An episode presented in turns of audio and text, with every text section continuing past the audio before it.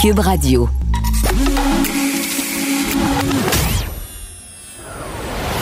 Pierre Nantel. Curieux, sympathique, informé. Pierre Nantel. Cube Radio. Bonjour tout le monde, bon début de semaine. On est lundi le 14 juin et euh, on a eu une fin de semaine tellement agréable qu'on est prêt à payer pour un petit matin gris comme ça un lundi de début de semaine. Et euh, c'est vraiment une, une, belle journée d'été avec un 20 degrés, mais avec de la pluie un petit peu. Ça fait du bien à toute la végétation. Maud, bonjour. Est-ce que tu as jardiner pendant la fin de semaine? Ça faisait tellement beau. Un petit peu, mais il faut arroser nos, euh, faut arroser nos fleurs, puis il faut arroser nos salades, puis les jardins, puis tout ça, parce que la pluie, on l'attendait pas mal. Puis hein? faites attention aussi, hein, il y a plusieurs municipalités qui ont mis des restrictions pour l'utilisation euh, de l'eau. Particulièrement dans le nord, hein, je pense côté de Laval, euh, Terrebonne. Oui, Terrebonne, on a, on a ça. Là, donc, regardez sur le site de votre municipalité ou leurs réseaux sociaux. C'est là que c'est indiqué. Là, si vous voulez pas vous faire un pognet à arroser quand il faut pas. Euh, mais oui, ça fait du bien quand même. la pluie, les agriculteurs vont être bien contents. Je ne sais pas si ce sera assez suffisant, là, mais au moins ça donne un, petit coup de pouce parce qu'on a eu une très belle, une très belle fin de semaine très chaude. Oui, puis tu parlais des agriculteurs. Euh, en tout cas, moi, en fin de semaine, j'étais surpris de l'abondance de fraises dans les marchés publics. Ben oui, j'ai acheté mon premier petit panier aussi. C'était tellement bon. C'est, ah oui, ils sont fantastiquement bonnes. Puis honnêtement, elles ne semblent pas avoir été affectées par ce qu'on croit qui va affecter les petits fruits comme les framboises puis les bleuets, qui, elles, ont eu une floraison, il y a eu un gel, tout ça. Mais les fraises, ça va bien. Profitez-en pendant qu'elles sont là. Et donc, euh, euh, belle fin de semaine avec du, du gazon qui fait crouche-crouche quand on marche dessus parce que c'est sec, c'était sec, sec, sec. Aujourd'hui, ça va aider. Et là, ben, c'est une belle journée aujourd'hui puisque le orange a disparu de la carte du Québec. On tombe tous en zone jaune, même la Beauce d'ailleurs. Oui, terminé donc pour Capitale Nationale, Chaudière-Appalaches, Estrie, Montréal, Laval, Lanaudière, l'Outaouais, Montérégie, euh, tous les, toutes les MRC aussi du Bas-Saint-Laurent qui étaient demeurés euh, en orange, là, qui traînaient un petit peu de la patte. Euh, donc tout ça passe en jaune aujourd'hui. Il y a des régions qui sont même déjà au vert, là, qui, qui sont plus dans le nord du Québec, île de la Madeleine et tout ça, le Gaspésie. donc c'est au jaune et au vert que le Québec ressemble. Ça permet quelques assouplissements supplémentaires par rapport aux rassemblements notamment qui sont permis désormais à l'intérieur. faut respecter la distanciation à l'intérieur le plus possible, porter le masque quand il faut aussi. Euh, les restaurants et les bars, on peut accueillir des gens euh, à l'intérieur. Les bars, c'est tout nouveau. Ça a ouvert les terrasses vendredi. Maintenant, ce sera à l'intérieur avec un respect pour, pour ce qui est de la capacité. notamment les bars, c'est 50% euh, Lieu de culte aussi, là, on fait passer un maximum de 250 personnes. Tout ça est par contre à l'exception des mariages et des funérailles où l'on permet seulement 50 personnes. Puis aussi euh, du côté des activités sportives où on observe euh, des changements, là, donc les activités supervisées qui se limitent à 25 personnes, euh, non supervisées à 12, les compétitions, les tournois qui sont toujours interdites en zone orange, puis en zone vert, bien évidemment, on a un petit peu moins de, de restrictions que ça. Puis par rapport puis aux tournois là, qui sont qui sont permis, plus de gens aussi pour les rassemblements à l'intérieur, à l'extérieur plus de gens permis à une même table aussi au restaurant, euh, puis au bar. donc ça, ça, paraît aussi. Tout à fait. Et puis, rappelons-nous, donc, les bars sont ouverts, mais pas de karaoké. Non, pas de karaoké. On a le droit d'amener des gens chez nous. On a le droit d'avoir deux bulles à l'intérieur. Évidemment, on garde nos, nos, les mesures sanitaires, la distanciation si nécessaire. Moi, je peux te dire que vendredi, j'ai pu inviter ma mère à venir manger sur la terrasse chez nous. Puis après ça, on est allé au théâtre. tout le long, en fait, t'es sûr, il faut qu'on garde notre masque? Oui, tout le monde avait son masque là. Puis nous en ont d'ailleurs donné un à l'entrée précisément pour qu'on le porte. Alors, mais c'est vrai que ça fait du bien. On peut, on peut se rappeler d'ailleurs que, tu sais, le 11 mars dernier, on avait fait une cérémonie pour commémorer les, les victimes de la COVID. On était autour de 10 500 personnes on peut, faut pas bouder notre plaisir. Ça fait du bien. Puis euh, tranquillement, on va passer, je pense bien, un, bel été. Ça va être merveilleux pour tout le monde. Grosse journée aujourd'hui, puisque ce soir, on se transporte à Las Vegas dans un auditorium, ou en fait une aréna où il y aura quoi, 18, 19 000 personnes? 18 000 personnes. il va y avoir euh, du monde et pas à peu près à Las Vegas pour le premier match de la série qui débute contre le Canadien. L'ancien capitaine du, euh, du Canadien, d'ailleurs, qui, qui fait partie de la formation, Marc-André Marc Fleury oui, il y a plusieurs euh, aussi québécois là, qui sera derrière les buts. Euh, Jonathan Marchesso. Ça va vraiment être un duel euh, le fun. Puis il y a un journaliste du journal qui s'est rendu à Las Vegas pour nous rapporter à quel point à Las Vegas, c'est un tout autre monde présentement du côté des mesures qui sont en place. Un énorme contraste, là, puis il fait chaud là-bas aussi, là, de, comparé à, ici. C'est, on se rapproche là, quand même, mais donc le masque, c'est pas toutes les mêmes normes. Les gens peuvent l'enlever, carrément pas le porter s'ils ont reçu euh, deuxième, Une deuxième dose. Euh, on nous parle aussi de toutes les mesures qui sont en place à l'entrée là, du, euh, de l'aréna pour pouvoir éviter qu'il y ait des éclosions puis faire en sorte que tout se passe que tout se passe bien. Donc le texte d'Antoine Lacroix qui est dans le journal ce matin, c'est super intéressant. Aussi toujours dans le journal, on se demande si on pourrait accueillir ici plus de spectateurs au Québec dans le Centre Bell. François Legault qui a été qui a été questionné là-dessus en point de presse hier, euh, lui dit j'ai eu des discussions avec plusieurs personnes, ça inclut Philippe Dano à propos du fait qu'à Vegas il va y avoir pas mal plus de monde puis euh, que ça pourrait euh, que, que chaque spectateur ici pourrait aider chaque spe- spectateur supplémentaire parce qu'ici le maximum ben c'est 2500, là, ça n'a rien à voir avec le 18 000 qu'il va y Ben avoir là. du côté de Las Vegas. Donc, euh, la santé publique québécoise a reçu une demande formelle du Canadien pour euh, essayer d'augmenter la capacité, mais euh, François Legault dit ben il faut que je sois équitable. Par exemple, si je fais ça pour le Centre Bell, ben il y a plusieurs festivals qui étaient planifiés au Québec qui ont été annulés ou qui ont réduit leur capacité à 2500 à cause des mesures qui sont en place. Donc, on regarde qu'est-ce qu'on peut faire euh, de ce côté-là. Euh, puis, il faut savoir aussi que les bars, euh, restaurants et tout ça, là, ça doit fermer à, à maximum minuit. On arrête de servir de l'alcool à 23 heures. Euh, il y a la corporation là, des, euh, des tenanciers de bars, si je me trompe pas, là, du nom de la, la corporation des propriétaires de bars, brasseries et tavernes du Québec euh, qui euh, souhaite la fermeture repoussée à 2 heures du matin pour les matchs de lundi et mercredi au moins parce que ça débute ce soir à 21 heures. Euh, ça va finir un petit peu plus tard que, clair. par exemple, les matchs qui vont être diffusés un petit peu plus tard cette semaine qui sont au Québec. On va avoir de la misère à écouter ces matchs-là s'ils commencent si tard, nous on autres. va écouter la première période puis on va aller se coucher. ben, on, va, on va pouvoir évaluer que- quelles sont les chances du Canadien assez tôt quand même, euh, parce que c'est une équipe très forte. On en parlera d'ailleurs avec Jean-François Barry tout à l'heure.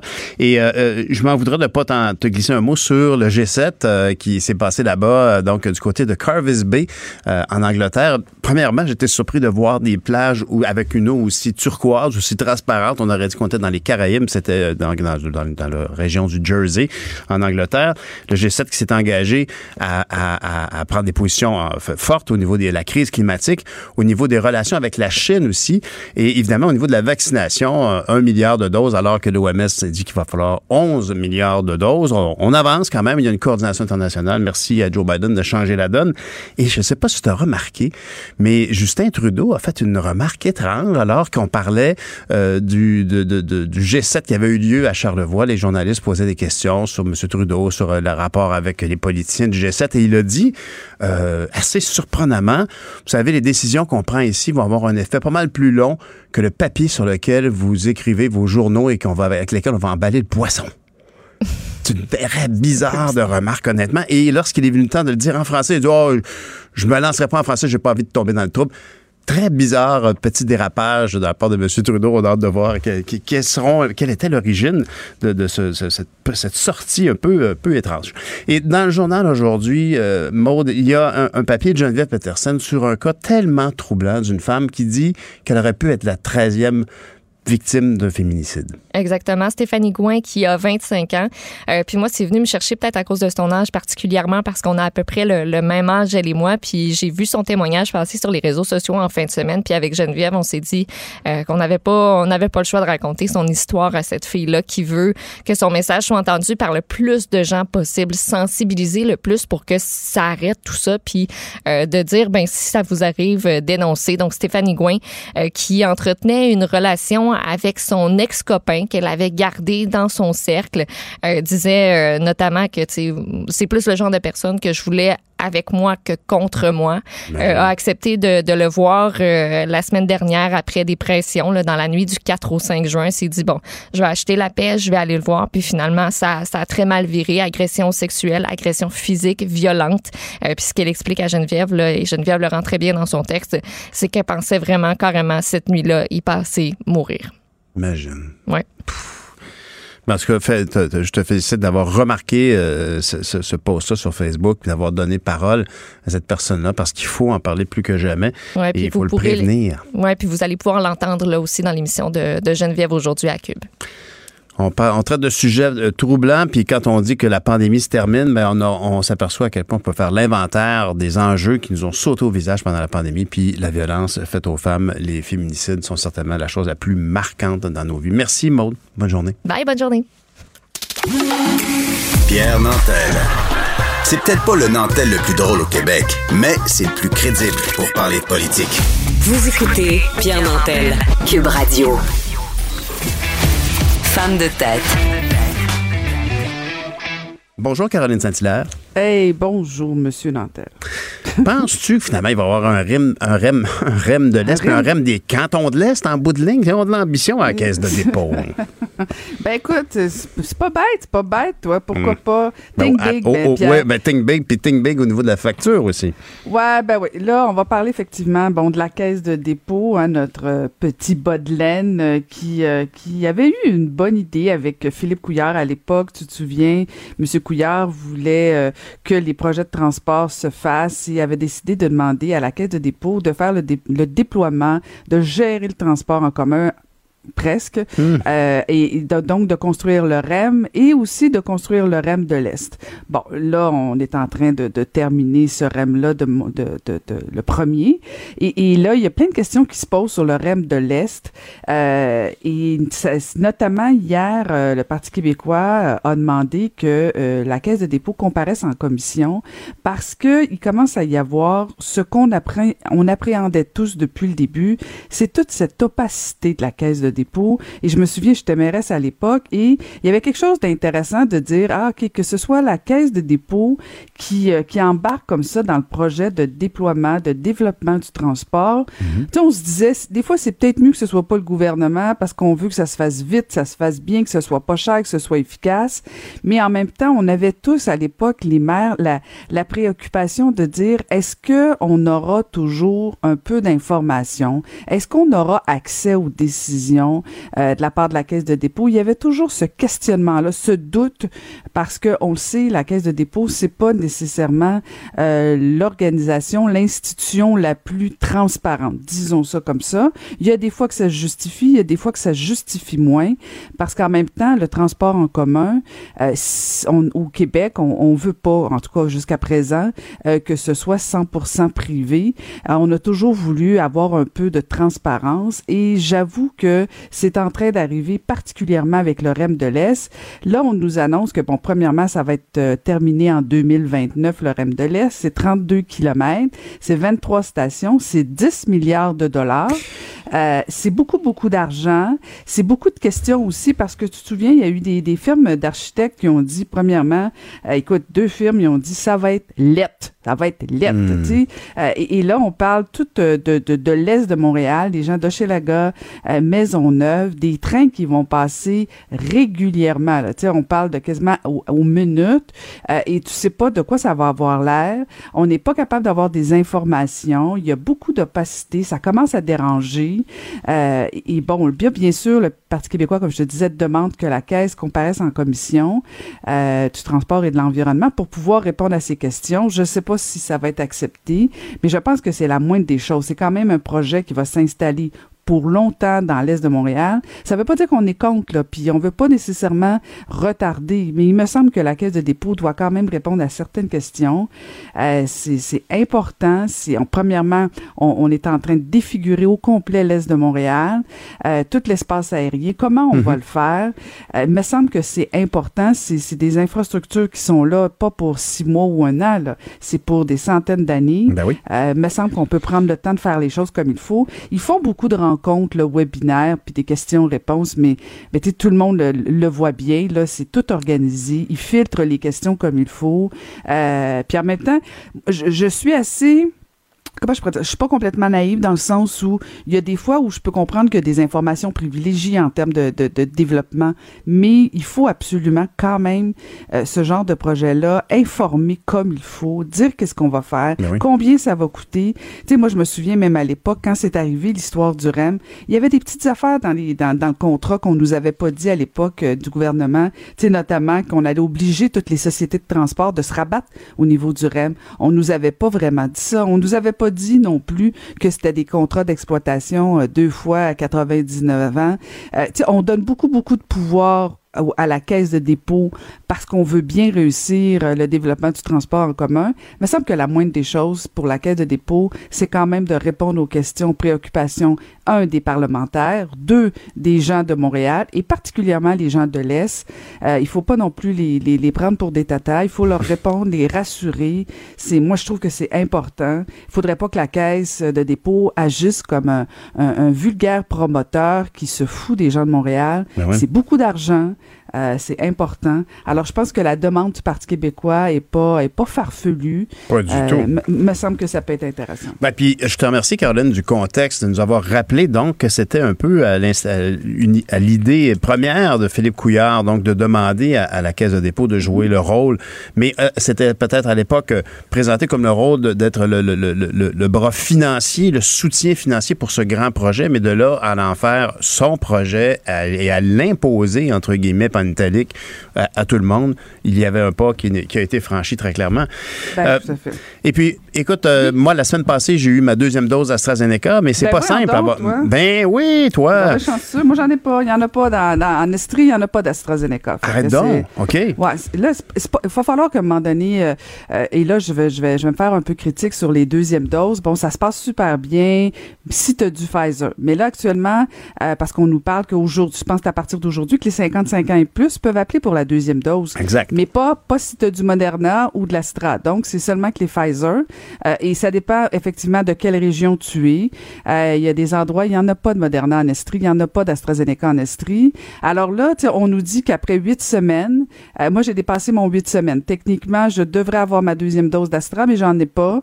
Euh, et là, tu dis, OK, est-ce qu'on va être protégé quand même? Qu'est-ce qu'on fait? Je te comprends. Euh, je croyais que la répartition était effectivement plus équilibrée que ça. Ben, je pensais pas pas, que c'était un c'est privilège sur la rive sud d'avoir accès à l'AstraZeneca sans rendez-vous, d'ailleurs, très rapidement au centre de Ben, c'est vaccination ça. Panama. est-ce, que dans le fond, on dit aux gens des régions, allez-vous-en tous à Montréal, allez chercher vos deuxièmes doses?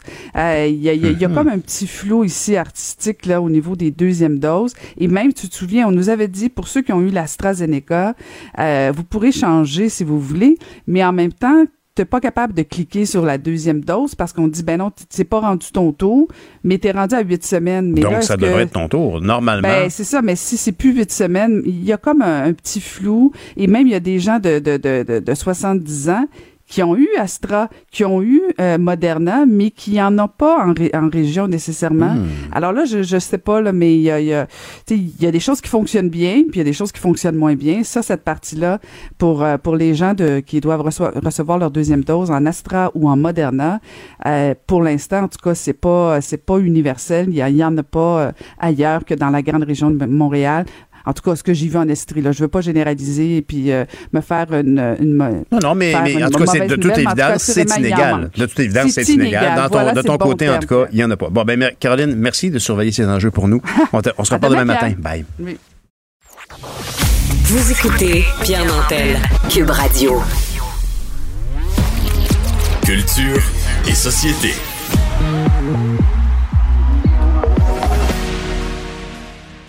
Alors, moi, je vais essayer. Bon, ben, ben, bonjour tout le monde. On a justement notre chronique euh, Culture et Société. On est en train de discuter du fait que Anaïs Gertin-Lacroix sera de retour euh, mercredi. Et, et, et pour la remplacer, ben, nul autre que Jordan Dupuis, qu'on peut voir, entre autres, à l'émission Bien à TVA pendant le week-end. Bonjour, Jordan. Salut Pierre. Alors, on parle de culture et de société. Tu sais que c'est un sujet qui m'interpelle beaucoup. Oui, ben oui, tout à fait. Ben Puis- oui. euh, Puis ce matin, l'émission Huissier sur la zone de nouveau est un petit peu euh, dans l'embarras. Je sais pas si, si tu as lu la nouvelle comme, comme bien Oui. des gens. Ben, en fait, l'émission, pour ceux qui ne la connaissent pas, c'est diffusé depuis 2017. L'idée, c'est de suivre justement des huissiers dans leur euh, travail quotidien, tâche assez ingrate, faut dire. Et ben là, ils sont un petit peu dans l'embarras. C'est une émission qui est sur la chaîne Nouveau et qui est produite par Pixcom. En fait, c'est que on accuse l'émission euh, de faire une mauvaise image des gens et d'encourager un peu la, la stigmatisation des gens en termes de santé mentale, surtout que Belle, euh, qui, qui donc nous appartient à Belle, se fait un, un- un fier bras levé de défendre la santé mentale. Donc, sont un petit peu dans l'embarras. Il y a des plaintes qui ont été, euh, qui ont été faites contre cette émission-là. Donc, 112 organismes quand même ont décidé de, de lever le flag, en bon franglais, sur cette émission-là, ce qui est quand même, euh, je dois dire, un sujet délicat. Moi-même ayant fait faillite dans le passé, euh, J'aurais pas tant apprécié de voir un Kodak débarquer à la maison puis d'exposer ce moment-là de vulnérabilité. Évidemment, il y a plusieurs façons euh, et parcours de vie qui nous amènent à déclarer faillite ou avoir la visite d'un huissier à la maison. C'est une réalité euh, qu'on on peut documenter, mais par contre, peut-être tout est dans le ton, tout est dans la façon de Ben, c'est ça. décrire les gens qui font reçoivent la visite de quelqu'un qui dit vous avez été servi, voici votre avertissement, puis on récupère les meubles. Ben oui, exactement. Et, et bon, faut dire aussi que les participants sont au courant qu'ils sont filmés, qu'il y a la visite de huissier, mais est-ce qu'on les prend dans une période fragile au niveau de la santé mentale, ce qui est peut-être souvent le cas lorsqu'on en vient à perdre son appartement ou sa maison. Donc, euh, c'est à suivre. Je sais pas ce qui va se passer avec la suite de cette émission-là. Évidemment, il va y avoir des modifications probablement parce que c'est quand même, euh, c'est quand même pas rien. hein. Tout à fait, tu as bien raison. Et pour se, se- changer les idées, Ben ouais. on peut écouter... euh, Ceci? euh, oui, allons-y. Ben un grand classique, ça. Ah ouais. On s'ennuie-tu de Ed Sheeran, Pierre? Ben, en tout cas, Ed Sheeran qui est toujours aussi vif et, et d'ailleurs qui n'a jamais caché ses enjeux à lui, ses problèmes de dépendance. C'est une personne vivante et qui exprime ça en musique. Il la partage beaucoup avec un nouveau single, d'ailleurs, une nouvelle extrait. Exactement. Donc, le 25 juin prochain, le nouveau single de Ed Sheeran va sortir. Ça s'appelle Bad Habit. Et là, bon, il y, a- il y a un micro, micro extrait euh, qui a été diffusé sur son compte Instagram. On l'écoute tout de suite. Là, je vous dis, c'est vraiment, Très court. c'est vraiment pour nous agacer.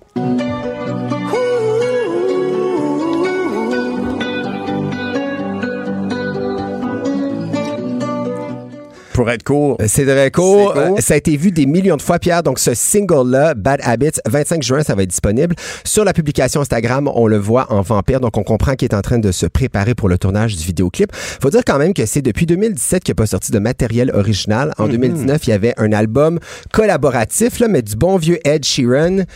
Ça s'en vient la gang. 25 juin et il va performer pour ceux qui veulent le voir en, en prestation dans le cadre d'une célébration pour l'euro. Ça va être en direct sur TikTok, sur le compte de l'euro et sur son compte à lui. Donc euh, le, le, le 25 juin prochain justement, jour du lancement de son single. Ensuite, les artistes ont le sens de l'événement. Il y avait, il y avait. Coldplay qui a lancé sa- son, son dernier single sur la Station spatiale internationale.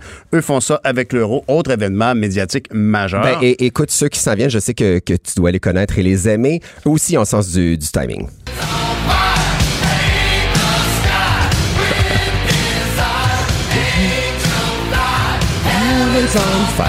Eh boy, ça me rappelle euh, mon, mon père en bédaine qui tombe le gazon, ça. Oh! mais mais, mais excuse-moi, mais c'est qui cet artiste-là? Ça, c'est Kiss Arrête euh, avec toi. Eve. Ben, mon Dieu, tu connais pas tes classiques, Pierre? Rêve is on fire. C'est- pas un classique, c'est une chanson récente. à ce que Ben, c'est un classique, je te dirais, parce que ça a été performé vendredi. En fait, Kiss a fait, et c'est très, très cool, une performance surprise de cinq chansons, un mini-concert à New York dans le cadre du festival de films Tribeca, qui est un festival de films euh, très connu Ben oui, aux États-Unis. Donc, tout ça pour donner un avant-goût de leur documentaire biographique de 4 heures qui va être séparé en deux, euh, deux diffusions. Donc, une diffusion de 2 heures, une autre diffusion de 2 heures. Ça va être présenté sur la chaîne ANE, donc A&E. C'est une chaîne américaine de documentaires et de biographies qui est aussi disponible au Canada, donc en, en- en chaîne payante. Donc, la performance, gros kit, costume, pyrotechnie, maquillage. Pourquoi juste cinq chansons? Ils ont fait Shout It Out Loud, des trois Ah, Rock City. ça, c'est un classique. Rock and Roll All Night Ça, et Evans classique. on Fire. Mais Evans on Fire, honnêtement, là, je vais aller fouiller, là, mais Evans on Fire, je me souviens pas de. de- C'est dans leur top chanson 5. récente. Et je, je veux pas t'ostiner, mais si Kiss dit qu'eux-mêmes c'est dans leur top 5, Ouais, tu viens de perdre la bataille, Pierre. C'est des artistes avec des bottes Ah plateformes. oui, c'est ça. C'est peut-être leur ego, j'avoue. Mais ils étaient très queer avant leur temps. c'est Ceci vrai. étant dit, ils ont fait un, un show de cinq chansons seulement parce que, ben, euh, à cause de la COVID, ils n'ont pas pu faire plus. Et petit extrait de leur documentaire, ça risque d'être très, très croustillant. Les années 70, rock, sex, drug and rock and roll. On écoute ça. During the 70s, we got bigger and bigger. We were a universal phenomenon. But then, trouble in paradise. It feels good. Is it good for you?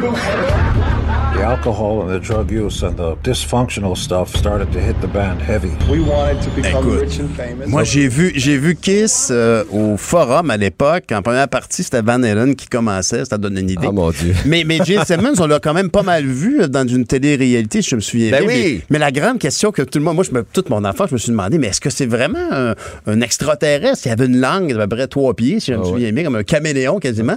Puis il j'imagine, des bulles de jus de tomate là, pour. euh, Ah ben il y avait tout un... Tu vois, toi t'avais Kiss, moi j'avais Boy George. chacun, nos, chacun, chacun nos Au époques. Festival du Castor Masca, on a- ça nous fait du bien de parler de culture et de Ouais. nos artistes. Nos artistes qui, d'ailleurs, au Québec, partent en tournée. Oui, exactement. Donc, il y a plusieurs artistes euh, euh, qui partent en tournée. Hein. Ça commence tranquillement. On n'a pas de réelle grosse date. Là. Mais il y a, bon, il y a Cathy Gauthier qui s'en va euh, faire une quarantaine de dates cette année. Il y a Michel Barrette aussi pour sa dernière tournée d'adieu. Mais là, parlant d'humour, moi, je veux vous dire que la nouvelle vient de sortir. Et Bijoux de famille à TVA, donc la saison 2, hein, un show qui a vraiment bien fonctionné à TVA. Vous vous souvenez un petit peu du concept. C'est Charles Lafortune qui anime cette émission-là avec des stand-up, donc trois humoristes. Alors, 12 nouveaux stand-up de confirmés. Martin Petit, Guylaine Tanguay, Peter McLeod, Simon Gouache, Paul Oud, quand même, Paul Oud. Jean-Philippe. Dion, ben oui, c'est ça. Marc Dupré, Réal Bélan, Mélanie Ménard, Marc Hervieux et Mario Jean. Donc, il va y avoir de la musique greffée à ça et les tournages commencent ce lundi au Saint-Sulpice. Alors, beau gros show euh, cet automne. Et en une dernière minute, tu voulais me glisser un mot sur la fête du lac des Nations de Sherbrooke, puis sur un gros party virtuel pour les finissants des écoles primaires. Oui, exactement. Donc, le party, en fait, le- bon, le- la fête du lac des Nations de Sherbrooke, euh, c'est un, un festival qui se tient du 14 au 17 juillet prochain. Ils ont annoncé peut-être ça allait se passer, peut-être pas. Et finalement, ça se passe avec des artistes comme euh, Hugh Diamond, euh, Rock Valère, Arthur l'Aventurier, The Lost Fingers et celle-ci, gros nom pour eux. Écoute. On l'écoute. Ah ben là, ben voilà. Donc, euh, je vous le dis, Marie-Mé. Donc, fête du lac des nations.com. Je vous le dis tout de suite, même si c'est en juillet, parce que les billets, évidemment, vous le savez, partent très vite et c'est en format réduit. Ah, bien, évidemment. Ben écoute, merci Jordan, c'est un plaisir de te rencontrer. plaisir. On se reverra demain matin pour parler de culture, de société. Ça fait du bien. Salut, bonne journée. Pour une écoute en tout temps, ce commentaire d'Anaïs Gertin-Lacroix est maintenant disponible dans la section balado de l'application et du site cube.radio. Tout comme sa série balado, Culture d'ici, un magazine culturel qui aligne entrevues et nouvelles du monde des arts et spectacles. Cube Radio. Cube Radio. En direct à LCN. On rejoint Pierre Nantel à Cube Radio. Salut Pierre. Bonjour Jean-François. La semaine dernière, on rayait le rouge de la carte au Québec. Ce matin, c'est le orange qui n'existe plus. Tout le Québec est jaune ou vert. Écoute, c'est fantastique quand même. Hein? Puis ce matin, euh, je, je pensais à, à cette situation-là, puis je me disais, rappelons-nous que le 11 mars dernier, à- sur la- le, le parvis de l'Assemblée nationale, on avait cette cérémonie où on, on mentionnait les 10 450 personnes décédées de la, de la COVID, à toutes ces personnes âgées. Que, quelle tempête on a traversée. Et euh, tranquillement, euh, on dirait que naturellement, les gens ont dit, bon, ben écoute, je pense que c'est fini. Les gens de la santé publique ont confirmé cette impression populaire. Puis là, actuellement, Et on les a... chiffres leur donnent raison. Quand on regarde la moyenne mobile, là, ça a vraiment diminué. Là. On est à moins de 200 cas par jour. Tout à fait. Et puis, si on peut se dire qu'enfin le calme est revenu euh, du côté des hôpitaux, ben on, on leur souhaite que ça dure. Puis on leur souhaite aussi que tout le monde puisse aller se reposer parce que je pense que c'est un constat général. Ces gens-là, nos gardiens, les gens des hôpitaux, ont vraiment vécu une année infernale. Euh, Je, je compare ça à des, à des conflits armés, à des grandes guerres, vraiment dans les tranchées, à, à- à- à ne jamais pouvoir se reposer.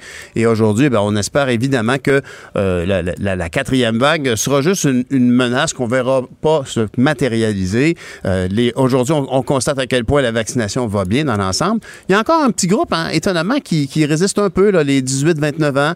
C'est long un peu. Ben oui, on a plus de difficultés. Hein? C'est- étrange parce que je- je- il me semble que ce sont ces gens-là qui en ont le plus souffert. Euh, tu sais, plus tu es jeune, plus tu as une vie sociale. En général, c'est pas mal le cas. Et, on pourrait imaginer que ces gens-là auraient voulu euh, préserver leur vie sociale et, se lancer dans la vaccination. Peut-être aussi qu'ils sont les plus occupés. Et c'est pour ça que le ministre Dubé disait on va aller les chercher là où ils seront. Mais ce qui est merveilleux, c'est de voir aujourd'hui que euh, on peut recevoir aujourd'hui donc deux bulles à l'intérieur, à l'intérieur d'une maison. Ça, c'est exceptionnel. Moi, je peux dire que euh, samedi, je recevais ma mère sur la terrasse avant d'aller au théâtre. Puis euh, euh, un moment donné, on s'est dit bon, ben heureusement qu'il fait beau parce qu'on on pourrait pas aller à l'intérieur si on respecte les règles. ça. Puis je pense que c'est ce qui est bien aujourd'hui de voir à quel point tout le monde en a fait un défi collectif. Tout le monde a décidé de faire attention à, comment ils allaient agir pour s'assurer qu'on maintienne notre avance. Parce que c'est pas partout pareil. hein. Il y a, d'autres endroits dans le monde où la COVID est toujours très active. Heureusement Je regardais, Pierre, euh, ce matin au Royaume-Uni, là, euh, ils mettent sur la glace le déconfinement parce que ça va moins bien. Donc, tout n'est pas gagné quand Exact. même. Il faut un peu rester sur nos gardes, regarder un peu ce qui se passe ailleurs, mais quand même, on, on est sur la bonne voie. Ah, absolument. Puis, mais tu as raison, il faut, il faut toujours se rappeler que, par exemple, une zone verte, c'est pas pas de zone. Une zone verte, euh, certaines pas la régions. vie d'avant. Ben voilà. Alors, il faut se rappeler toujours, bien sûr, qu'il y a certaines règles à maintenir et, et- et même si ça devient de plus en plus ténu. Moi, je pense que c'est ça le défi du gouvernement, c'est de réussir à, à garder un cadre. Même si le cadre est de plus en plus souple, il faut garder un cadre. Il faut s'assurer que, par exemple, dans les bars, ben, ça a l'air niaiseux à dire, mais il faut se rappeler qu'on peut, euh, à partir d'aujourd'hui, entrer dans les bars à l'intérieur, mais on peut pas faire du karaoké, par exemple. Et, et- et on peut ça. donc pas euh, se, parler, se postillonner à la, euh, au visage quand on- la musique est trop forte. Il faut, faut- faut maintenir certains critères euh, de, de- de distanciation sociale. C'est très important.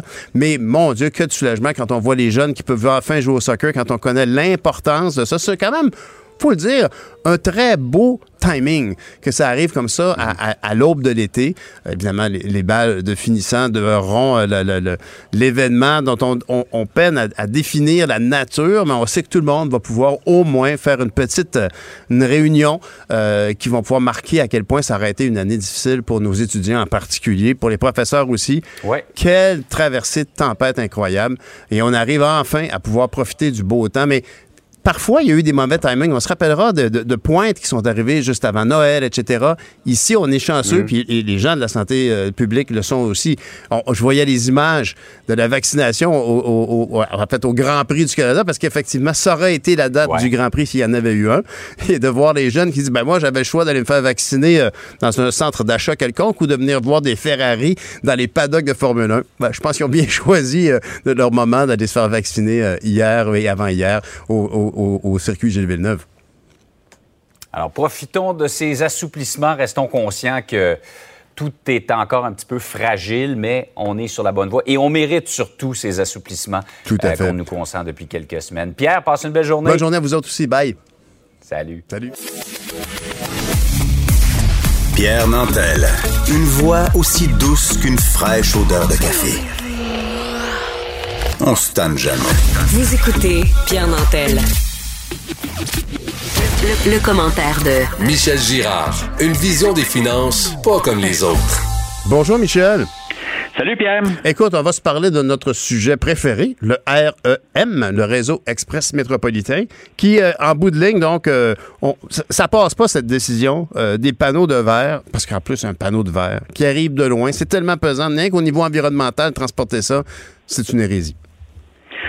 Écoute, c'est tellement choquant de, de voir euh, euh, les- ce genre de décision de la part de la Caisse de dépôt et de placement. Je le rappelle, la Caisse de dépôt et de placement, euh, l'argent de la Caisse, c'est l'argent des Québécois, comprends-tu? Et puis le REM est, est payé non seulement avec euh, l'épargne des Québécois, mais avec euh, les taxes et les impôts que le gouvernement fédéral et le gouvernement du Québec viennent chercher dans nos poches. Ben oui. Bon. Alors, et tout ce qu'ils trouvent à faire, eux autres, euh, en tout cas, c'est évidemment après l'histoire des trains euh, provenant de l'Inde, euh, ils ont décidé que pour euh, les 26 stations, ils allaient les construire, euh, on allait les construire avec des grands panneaux de verre là, fabriqués à Abu Dhabi, toi. Tiens, rien, rien de moins, dans les Émirats arabes unis. Faut dire qu'au nombre de au qui bâtissent lieu- constamment, lieu- ils doivent en avoir des grosses usines de verre euh, de, de très grande surface comme ça, mais au lieu de donner ça à des compagnies de chez nous, c'est ça qui a Oui, aucun sens. que- oui, parce qu'on en a, nous, des fabricants de verre aussi. Alors, c'est c'est ça, c'est que le contrat a été, tu sais, quand tu n'as pas, quand tu n'en fabriques pas, c'est bien correct. là. La question, c'est qu'on a un fabricant ici qui a soumissionné, mais qui n'a pas obtenu, euh, c'est une compagnie de Rivière-du-Loup, je crois, et qui n'a pas, qui a pas obtenu le, le- le contrat. Le contrat a été octroyé. Là, la Caisse se défend en disant Ouais, bon, on l'a octroyé à un fournisseur québécois. Ben oui, il faut voir un petit peu plus loin, c'est que le fournisseur québécois, c'est une filiale d'une société ontarienne qui a fait affaire avec euh, une compagnie des Émirats arabes unis. Regarde, là. Puis là, ils vont, sans doute, ils vont compter ça, comprends-tu, dans du produit, euh, dans des fournisseurs québécois. Non, mais c'est- comme une vraie farce. C'est-tu Moi, je peux pas concevoir. Tu regardes l'impact de ça, là, puis ça fait l'unanimité. À savoir, tout le monde est choqué, comprends-tu? Bien sûr. Non, non, mais quand tu regardes tout le monde au gouvernement du Québec, là, à partir du premier ministre en haut, tout le monde est choqué de voir qu'on a acquis des, des, des panneaux, on a acheté des panneaux de verre en provenance des Émirats arabes unis. Tout le monde. Mais à la caisse, eux autres, ça leur passe par-dessus. Ils n'ont pas le réflexe, comprends-tu? C'est ça qui est dangereux, là. Tout à fait. Mais, mais Michel, euh, Michel Caroline Saint-Hilaire nous rappelait ce matin, donc, que euh, dans l'espèce d'octroi, la, mission qu'avait confiée euh, Philippe Couillard à la Caisse de dépôt et de placement, il, avait évoqué d'être un peu comme de s'intéresser, que la Caisse de dépôt devienne comme le bras financier du transport en commun dans la grande région de Montréal, mais à quel point ils avaient, ils leur donnaient les coups des franches ça demeure un peu comme, comme tu dis, c'est frustrant pour tout le monde de voir que la Caisse de dépôt fait à sa tête point. Oui, mais, mais, c'est ça qui a aucun bon sens. C'est parce que tu comprends-tu, l'important, là, quand tu, quand tu fais un appel d'offres, ce qu'il faut calculer, Bon, tu sais, tu as, évidemment des fournisseurs qui, se présentent et qui, qui proposent des prix.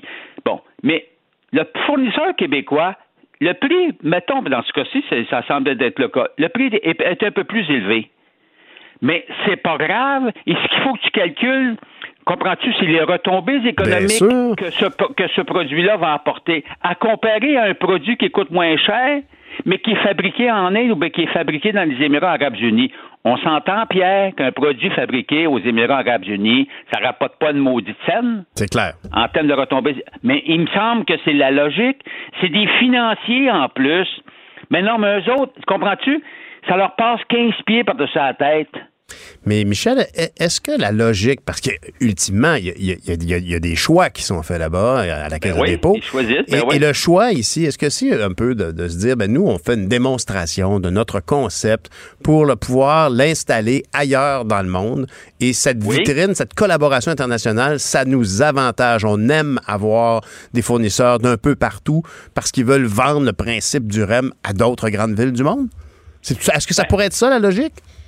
Ah, regarde, tout, tout est possible, mais c'est parce que le problème, tu viens de sortir un gros point, et vous voyez, on veut se servir du REM comme vitrine internationale ben dans mhm. des projets d'infrastructure. Le problème, c'est que le, le, problème du REM, il nous coûte 7 milliards. Tantôt, la facture va être quoi, à 10 milliards? Ouais. C'est pas fini, cette histoire-là, on s'entend, là? Hmm. Bon, alors, mais ta vitrine, Comprends-tu, quand tu veux montrer, tu as une vitrine internationale, tu veux faire la promotion, mais tu veux faire la promotion de tes produits à toi. Si tu as des produits, exemple, là, la vitrine visuelle du REM, c'est des trains indiens avec des 26, pour le moment, 26 stations en panneaux de verre des Émirats arabes unis. On a-tu de l'air fou? On est bien loin de l'aluminium québécois, des trains ben de bombardiers avec euh, des pylônes en, ciment euh, visibles qui vont traverser le boulevard René Lévesque. C'est bien triste, ça. Ben, c'est ça que. Mais c'est, comprends-tu? C'est illogique. C'est illogique. Alors, euh, tu fais la, faut que tu fasses la promotion dans des produits comme ça, dans des, dans des projets semblables. Faut que tu fasses la promotion de ton, de ton savoir-faire mais Michel. Pas du savoir-faire, comprends-tu, des étrangers, c'est d'un ridicule incroyable. Michel, est-ce que tu t'attends à ce que, à, ce qu'il y ait finalement, comme tu dis, tout le monde est fâché actuellement, au gouvernement, partout, tous les partis d'opposition.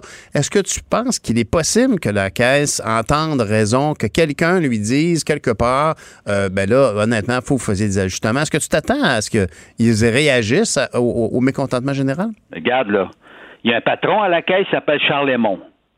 Hein? Ben, c'est sa job à lui d'écouter, comprends-tu? Qu'est-ce qu'il s'est dit? Voyons donc, toi, c'est le gouvernement, c'est Legault, c'est François Legault qui l'a nommé. Tu sais, ça prend pas une tête à Papineau pour s'apercevoir que ça n'a aucun maudit bon sens. Ben J'espère que. Non, non, mais pense-y, là. Ça n'a ça, pas d'allure. Donc, j'espère qu'il est assez intelligent pour comprendre que ça n'a pas d'allure, puis qu'ils vont corriger la situation, puis que dans les prochains contrats, ils vont considérer que ton fournisseur local va plus loin que ton nez, puis fait des calculs pour savoir c'est quoi les retombées. en tout cas, s'il t'écoute, le message est clair. Ceci ben dit, oui, mais voyons. Ceci dit, euh, heureusement, tout ce temps-là, l'économie va bien. ben oui. Alors, on compte pas sa caisse, mais il y a, d'autres, il y a, d'autres pans de l'économie qui vont bien. Oui, ben, il y a eu un gros rattrapage, euh, bien sûr. C'est euh, à la suite d'une étude de, du mouvement des jardins que nous rapporte Jean-Michel Genois Gagnon. Alors, il y a plusieurs secteurs qui sont qui ont même dépassé, comprends-tu, euh, euh, ce qui se produisait en février 2020. On a même dépassé, en février 2020, l'économie euh, du Québec tournait à plein régime ou presque. Alors, en février 2000, 2021, bon, on avait déjà des plusieurs secteurs qui avaient non seulement rattrapé, mais dépassé. Euh, les, niveaux économiques atteints à cette époque-là, mhm. notamment dans les services publics, la fabrication, euh, les soins, même les, soins de santé et d'assistance sociale, services professionnels, l'agriculture, foresterie, pêche. Euh, mais évidemment, il y a des secteurs qui continuent de traîner de la patte, mais là, ils vont se redresser avec le déconfinement, heureusement, mhm. notamment le secteur art, spectacle et loisirs. On a-tu hâte, comprends-tu, que ça fonctionne, que ça... Mais ben, certainement, avec l'arrivée de l'été, ça va arriver. Ben oui, avec le service aussi d'hébergement et de restauration. Euh, regarde là, on, on rouvre les, les, terrasses enfin, donc euh, puis les, restaurants. Alors euh, c'est ça. Donc on, euh, la situation se redresse et puis c'est bien enclenché. On croise les doigts pour qu'on qu'on fasse pas les caves pour retomber en confinement. Exact, tu as bien raison. c'est pas parce que l'économie va bien qu'on peut se permettre de se faire passer un sapin trop cher euh, avec des produits qu'on veut pas puis des boules qui arrivent d'Abu Dhabi et, et, et, de l'Inde. On faire passer une autre COVID. Là. Oui, tu as bien raison. Merci, Michel. On se reparle demain matin. Bonne journée. Bye. Pierre Nantel. C'est peut-être pas le Nantel le plus drôle au Québec, mais c'est le plus crédible pour parler politique. Vous écoutez Pierre Nantel, Cube Radio. Le hockey a tellement évolué, les jeunes maintenant, ils ont des skills comme ça se peut pas. Puis ces kids-là, ils rêvent à... Jean-François Barry. Un animateur pas comme les autres. Jean-François Barry, bonjour. Bon matin, Pierre. Quelle belle journée. Tu as raison, puisque on entame, donc, on, embarque dans nos demi-finales contre les, les Golden Knights de Las Vegas. J'ai senti ton hésitation. Il s'est dit, écoute, il n'a pas vu la pluie. Oui, mais c'est exactement ce que je me suis dit. Mais bon, tu as le, soleil dans le cœur, il faut croire. Ben, honnêtement, je me suis réveillé ce matin un peu euh, collé. Tu sais, mm-hmm. le lundi, c'est le lundi, j'ai fait, oh, à soir, on a une game. Tu vois, ça, a été moi mon premier réflexe. ça m'a aidé à me réveiller. Oui, c'est la, la demi-finale entre Montréal et Vegas qui débute ce soir à 21h d'ailleurs, je tiens à souligner. Euh, on a fait un compromis parce que là-bas, il va être 18 heures. Donc, là-bas, c'est un petit peu plus tôt. Mais nous, dans notre cas, ça va être un petit peu plus tard. Alors, euh, mhm. préparons-nous. Là, on va se coucher tard cette semaine. Il faut euh, absolument en profiter. Ça arrive pas souvent. On va, on va, avoir bientôt 32 équipes dans la Ligue nationale à partir de l'année prochaine. Euh, c'est pas à chaque année que tu vas te rendre dans le top 4. Là. Mm-hmm. Il y a des bonnes équipes qui sont tombées au combat cette année. Là. Fait que c'est difficile de se rendre là. La preuve, on parle beaucoup de Shea Weber là, qui en est à sa 14e saison et c'est la première fois qui se rend dans le carré d'as. Fait que Carey Price, c'est sa deuxième. Puis tu sais, c'est des joueurs euh, émérites. C'est des de grands joueurs de hockey qui vont peut-être avoir leur place au temple de la renommée du hockey. Fait que ça veut pas dire nécessairement que notre équipe va se rendre euh, l'année prochaine ou peut-être pas du tout dans les cinq prochaines années. On le souhaite, là, mais il faut absolument en profiter. Alors, euh, ceux, les amateurs de hockey, là, euh, trouver le moyen de faire des petits parties, comme disait euh, notre premier ministre. Mais, ne pas garder les yeux sur la victoire, bien sûr, mais apprécier chaque minute de jeu dans une situation pareille, faisant partie du corridor, effectivement. Oui, mais il faut quand même garder les yeux sur la victoire. Même si, bon, tout le monde s'entend pour dire que Vegas est un petit peu plus fort, son favori pour partir, il faut absolument y croire. Il faut, il faut pousser pour notre équipe. Puis, il y a plusieurs choses à surveiller. Là je vous en avais parlé, tu sais, euh, bon, plusieurs Québécois dans cette série-là, le duel Fleury-Price, Pacioretty, l'ancien capitaine du Canadien qui est de retour. D'ailleurs, Vegas a dit on va la gagner pour Pacho, cette, cette série-là. Hmm. Euh, fait que, il y a beaucoup de choses quand même là, qui, vont, qui vont ressortir de cette série-là, qui va être, qui va être le fun. Euh, du côté du Canadien, dans les petites nouvelles, il y a Jeff Petrie qui a patiné avec ses coéquipiers hier. avec un, un gant modifié. Donc, dans le fond, il y a juste quatre doigts à son, à son gant parce qu'on le sait, les deux derniers doigts de sa main euh, droite ont été disloqués lorsqu'il est rentré là, dans le, petit trou où -ce que les photographes prennent leurs photos. Il s'est pris les doigts là-dedans. Donc, on lui a fait un gant.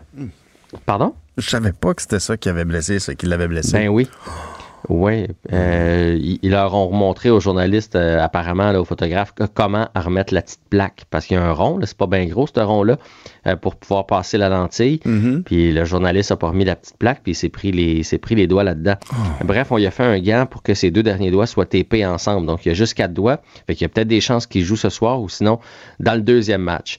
Fait que c'est, c'est, c'est excitant, c'est le fun. Et dans mon balado, Pierre, j'ai parlé avec deux euh, artisans de la victoire de 93 avec Ah, le Canadien, oui. Stéphane Lebeau. Mhm. Stéphane Lebeau et Jean-Jacques Daigneault. Puis Je trouvais ça bien, bien le fun, ce qu'il y avait à me raconter. Vous irez lire ça. Oui, on va dans leurs souvenirs, puis ce qui les a fait vibrer et, et tout et tout, là, mais euh, il, il, il- il me racontait à quel point pour eux autres, pour les joueurs de hockey, c'est le fun rendu, rendu au quatrième tour. Parce que quand tu commences, tu as une chance sur 16, tu sais. Puis là, hop, t'avances, t'avances. Là, tu sais que tu as une chance sur 4. Là, là, là c'est peut-être la chance d'une vie. Puis là, là, tu sais qu'à partir de là, tu vas, tu vas tout gagner. Là. Tu vas faire tous les sacrifices possibles. Tu vas mettre ton corps euh, devant un rondelle s'il le faut. Les- Là, il n'y a, plus de, de demi-mesure là, rendu là. Tu y crois vraiment. Ta voix à la Coupe Stanley là, est dans une ronde. Dans une ronde, ils sont en finale la Coupe Stanley. C'est ça qui m'expliquait. Tu- euh, il commence à avoir des blessures des deux côtés. Fait que les deux équipes sont à peu près au même niveau de ce côté-là. Euh, la, la- la fatigue de la saison régulière est un peu la même. Euh, les statistiques de la, la saison régulière ne comptent plus. Fait que euh, c'est bien intéressant de voir dans le vestiaire comment ça se passe et tout ça. Fait que vous irez lire ça, puis euh, vous irez écouter ça. en fait, ça dans ton côté- balado, évidemment, parce que ce que tu évoques, puis ça, tu me l'as bien dit depuis longtemps, il y a, il y a le hockey, puis il y a le hockey en série. Puis quand on arrive, effectivement, dans le corridor, dans ces, quatre dernières équipes, il y a comme une forme d'adrénaline qui n'existait pas avant. C'est comme si on faisait le plein au super au lieu de mettre, faire le plein avec de l'essence régulière. Exactement. tu sais, Stéphane Lebeau, moi, j'étais j'étais surpris qu'il me dise ça. Je pensais qu'elle allait me dire, non, on commence à être stressé, là, on voit la Coupe Stanley, mais au contraire, lui, il a dit, non, c'est le fun, c'est le bout de le fun. là. Tu sais, on en a joué des matchs pour se rendre là. là. On- le le Ouais. 12e match de la saison régulière, là, on le joue dans le but de se rendre là. Là, il nous reste 8 victoires. Tu sais, il me dit, AGF, il me reste 8 victoires pour mettre la main sur- mon rêve de TQ, là, tu sais, fait qu'il dit, c'est, bien le fun des ententes. Puis euh, Jean-Jacques Daigneault me, me parlait aussi de bâtir puis de s'améliorer. Il dit, lui, il s'est rendu euh, deux fois en finale de la Coupe, une fois il l'a gagné, et euh, quatre fois dans le carré d'as, puis il dit, les bonnes équipes, c'est ceux qui sont capables de s'améliorer. Il dit, regarde Vegas à la dernière série, ils tiraient de l'arrière 2-0 mais ils ont réussi à, à adapter leur jeu, à changer leur stratégie, à s'adapter à l'adversaire, puis finalement, après ça, ils ont gagné la série. Fait qu'il dit, tu bâtis là, tes séries. Fait que ça veut pas dire parce que le Canadien perd le premier match ou Vegas, qu'on, tu sais, il faut pas paniquer parce qu'à l'interne, eux autres sont en train de mettre des schémas en place pour frustrer l'adversaire, puis sont en train de se questionner sur comment ils peuvent faire. Fait que, euh, en tout cas, à écouter, vous allez voir, c'est, c'est bien intéressant. Donc, ce soir, ça commence entre le- la plus vieille équipe de la Ligue, le Canadien, la plus titrée, contre la plus jeune Ah, équipe de la Ligue. C'est la table intéressant en plus. ça. Ben oui, tout à fait. Puis dis-moi, est-ce qu'on peut imaginer que actuellement au hockey, la, la présence de spectateurs peut faire une grosse différence? Parce que là, ça commence à être sérieux. Là, Au- au- à Montréal, on a droit à 2500 spectateurs. Là-bas, ils sont à pleine capacité, ils sont à 18 19 000 personnes dans, dans la salle. Ouais, tu vois, j'ai j'ai entendu plein, plein de monde parler de ça cette semaine, des spécialistes. Et, euh, la majorité disent que le- la foule comme telle, le fait de euh, que ça crie pour une équipe, ça, ça va pas changer rien pour le Canadien ce soir, parce que ça va être à pleine capacité ou presque du côté de Vegas, dans le sens où il y a des joueurs aussi qui carburent à ça, dire ah ouais, hein, je vais vous le fermer le clapet. Tu sais, ça- ça peut aller des deux côtés. Tu peux être transporté comme euh, parce qu'ils prennent pour toi, comme tu peux être transporté parce qu'ils prennent contre toi. Fait que ça, c'est tel que tel. Euh, ce qu'on disait que ça allait changer pour le Canadien, c'est que le Canadien, cette année, n'a pas vécu ça. Euh, donc, c'est facile de se parler, puis c'est Bruno Gervais que j'entendais dire ça, c'est facile de se parler sur la patinoire. Tu sais, un défenseur peut dire, je te l'envoie le long de la bande. Ben oui, ou, puis on les entend d'ailleurs. Est-ce que je rêve? On entend bien les joueurs on crier. C'est drôle, ça. Exactement, on les entendait bien, tu peux. Donc, ça peut t'éviter de, de te faire prendre avec quelqu'un dans le dos que t'as pas vu, puis tout ça. Ils peuvent même te le crier du banc. Quelqu'un peut te crier du banc, attention en arrière, tu sais. Bon, là, là, ça sera pas possible. Là, ça sera plus possible pour le Canadien parce qu'on s'entendra pas parler. Puis il dit même pour un joueur d'avant, quand tu t'en viens, puis qu'il y a une chance de marquer ou quelque chose comme ça, euh, en, en temps, en temps normal, il y a- la foule se met à crier puis tu n'entends plus rien. Tu sais pas si le défenseur s'en vient. Le Canadien, ce qu'il a vécu depuis le début de l'année, tu pars en échappée, tu entends les coups de patin. Parce que, tu sais, c'est pesant, ces gars-là. T'entends les gars qui s'en viennent. Là, tu fais, oh, il y en a un. J'en ai un euh, qui me suit de proche. Là, c'est, donc, c'est au niveau sonore que ça va changer quelque chose pour le Canadien. Et non pas tant au niveau de l'excitation. Eh. Pendant ce temps-là, les Highlanders ont gagné. Surprise, surprise du côté de Tampa Bay. Donc, premier match de la série, les Islanders, euh, vraiment une équipe Cendrillon cette année qui sont allés battre les champions de la Coupe Stanley, une victoire de 2 à 1, puis même c'était 2 à 0 jusqu'à 50 secondes de la fin. C'est Brandon Point qui a fini par euh, déjouer Varlamov. Varlamov, le gardien, euh, Simeon Varlamov, le gardien des Islanders de New York, a été phénoménal hier. Il arrêtait tout. Euh, mais là, mais si, si, si je me rappelle de ce que je vous ai dit il y a quelques minutes, faut pas s'en faire parce que Tampa Bay a appris à gagner. Euh, donc, ce qui est important de surveiller maintenant, c'est les ajustements qu'ils vont faire pour le match numéro 2. Mais pour l'instant, les Islanders mènent la série 1 à 0. Eh bien, parlons, allons, du côté du tennis. Alors, euh, le FAA a encore perdu en finale. Ouais, FAA, Félix Auger Aliassim, Mhm. c'est c'est comme ça que les gens écrivent ça sur les médias sociaux, tout ça, parce que c'est moins long. Il est pas chanceux. Ben, il est pas chanceux. Je sais pas si c'est de la chance ou ça commence à y jouer dans la tête, mais c'est la huitième fois qu'il participait à une finale, tout dépendamment là, le, le, le, le niveau euh, de- Mhm. de, tennis, là, parce qu'on le sait, il y a différentes grosseurs de tournois. Là, c'était la Coupe Mercedes à Stuttgart et euh, il a encore perdu. Et je pense que ça commence à y jouer dans la tête, le fait de, à chaque fois qu'il se retrouve en finale, il n'est pas capable de, terminer le, le travail. Donc, euh, contre le Croate Marin Cilic, 7-6 et 6-3. Donc, euh, défaite en deux manches pour Félix Auger Aliassim. Et ton préféré, Djoko- hein? celui que t'aimes tant, Djokovic, qui a gagné à Roland Garros. Roland Garros, c'est sur terre battue, hein? Exactement, oui. Puis, Ok. dans le fond, son gros défi. Et puis, c'est drôle, je l'ai vu ce matin en photo avec son, son trophée. Puis, je, je sais pas. T'as ressenti ta, ta petite Ouais. hargne habituelle? J'ai fait gars le petit frachier. Bon, mais euh, écoute, il a gagné. D'ailleurs, il est en train de rejoindre Nadal et Federer ont 20 titres euh, de Grand Chelem. Il y en a 19 maintenant, Djokovic, avec la victoire d'hier à Roland Garros contre Tsitsipas. Euh, C'était mal parti pour euh, Djokovic. Il a perdu les deux premiers sets. On sait que c'est un 3 de 5. Donc 6-7, 2-6. Mais par la suite, 6-3, 6-2, 6-4 pour euh, Djokovic qui est allé mettre la main sur ce tournoi-là. Euh, ça a été un- un- une forte bataille, mais je te dirais son gros, gros test avait eu lieu en demi-finale puisqu'il a battu euh, Raphaël Nadal. Raphaël Mhm. Nadal qui est le roi de la terre battue depuis les 15 dernières années. Fait que le fait d'avoir passé Nadal, le chemin s'est ouvert pour Djokovic. Et puis en terminant, l'euro, hein, il faut se rappeler, l'euro était supposé avoir lieu en 2020. Et Ouais. finalement, c'est une espèce d'édition hybride 2020-21 actuellement. Ben, on l'appelle quand même l'Euro 2020. Mhm. Euh, donc, je voulais juste vous donner des nouvelles de Christian Eriksen. Je ne sais pas si tu as vu passer ça cette fin de semaine, euh. Pierre, même Non. si tu n'as pas vu le match, euh, ça, ça faisait pas mal les manchettes puis les médias sociaux. Le joueur du Ah Danemark oui, qui s'est effondré. Exactement, qui s'est effondré. Donc, malaise cardiaque. Euh, il courait sur le terrain vers le ballon, puis pouf, il est tombé euh, à plat ventre. Et là, tu as vu tout de suite la panique au niveau des joueurs, des soignants. On lui a fait une réanimation cardiaque sur le terrain. Euh, on l'a sorti par la suite, là, évidemment, sur civière et tout et tout. Euh, donc, aujourd'hui, on donne de ses nouvelles. Il va bien. Euh, et il est toujours à, à l'hôpital sous euh, en train de se faire euh, de Ben, passer examiner, bien parce sûr. qu'on Ben ouais, oui. examiner, c'est le mot que je cherchais. On, on réussit pas à trouver pourquoi. On, on comprend pas, c'est un peu inexplicable. Tu sais, c'est un athlète, jamais eu d'antécédents, prend pas de médicaments, il y a pas, tu sais, il y a pas de, tu fais, il y en a, j'imagine, qui ont dans leur dossier, ah mon Dieu, ça pourrait arriver. Les chances sont minces, mais ça pourrait arriver. Lui, rien de ça. Euh, fait qu'ils sont en train de, de lui passer une batterie de tests, mais la bonne nouvelle, c'est qu'il va, c'est qu'il va bien. Donc, euh, le joueur du Danemark, évidemment qu'il ne sera pas de retour dans la compétition, là, ça m'étonnerait, mais, mais au moins sa santé euh, va bien. Et du côté des, euh, des résultats, l'Angleterre, qui, euh, qui est pas mal le, le- le pays favori, a gagné 1-0 hier contre la Croatie, les Pays-Bas 3-2 contre l'Ukraine et l'Autriche 3-1 contre la Macédoine. Bon, ben, Jean-François, donc, euh, je- ben, je pense que je vais te recommander de faire une sieste aujourd'hui pour pouvoir écouter le match au complet et être en forme pour nous en parler demain matin. Ouais, parce que sinon, je vais chercher mes mots demain matin. là, il va m'en manquer plus qu'un. Salut Jean-François, bonne journée, bonne chance. Bye. Bye. Joignez-vous à la discussion. Appelez ou textez le 187 Cube Radio 1877 827 2346.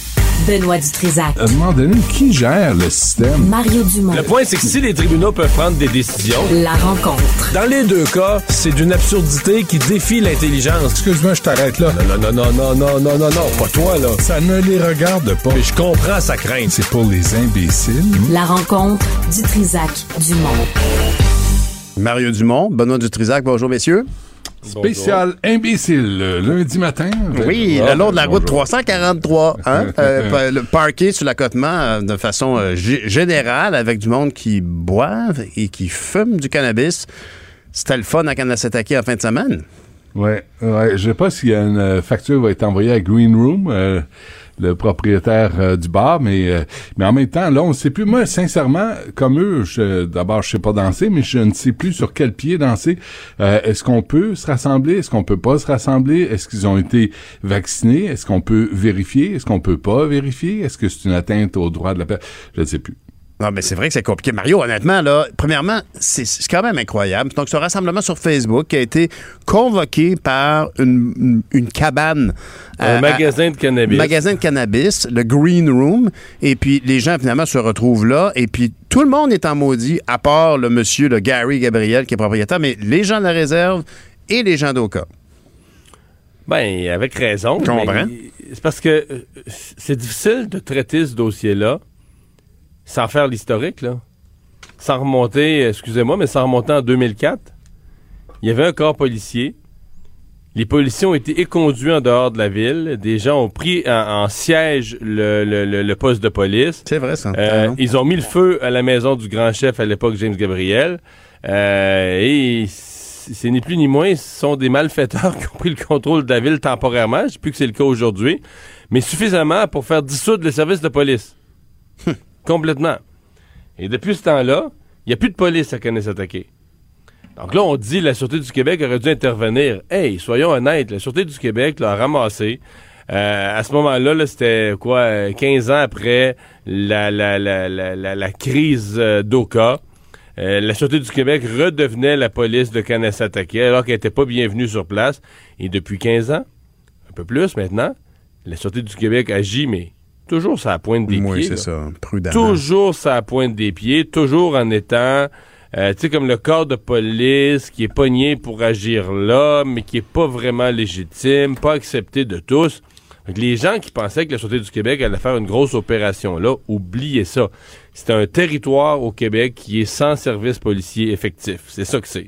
On- T'as raison. Merci, Mario, de rappeler ça. C'est ça le contexte dans lequel un événement pareil s'est tenu. Et c'est peut-être un peu pour ça que le Green Room a décidé de convoquer ça en se disant ben, il n'y aura pas de problème, puisque de toute façon, personne ne peut intervenir. Ouais, mais vraiment. dois-je vous rappeler, ouais, dois-je vous rappeler qu'en ce territoire, il n'y a pas de service policier? Euh, le bureau d'enquête, le journal nous, nous apprenait il n'y a pas si longtemps qu'il y avait un casino Qui était en préparation, euh, dont euh, les associés euh, sont, semblent pas tous déjà recommandables. là. Ça promet. Ouais. Et puis là, quand tu vois que la Sûreté du Québec a reçu un signalement puis a décidé de pas intervenir, tu dis, Ils, ben, ont, ils coudonc, disent qu'ils ont il y a- surveillé. Ils ont surveillé Ouais. qu'il n'y ait Ah, pas ils de, de- surveillent. de- De- non, mais de de- quoi? de- par exemple, de, De gens qui se état- brûlent avec son joint? la route.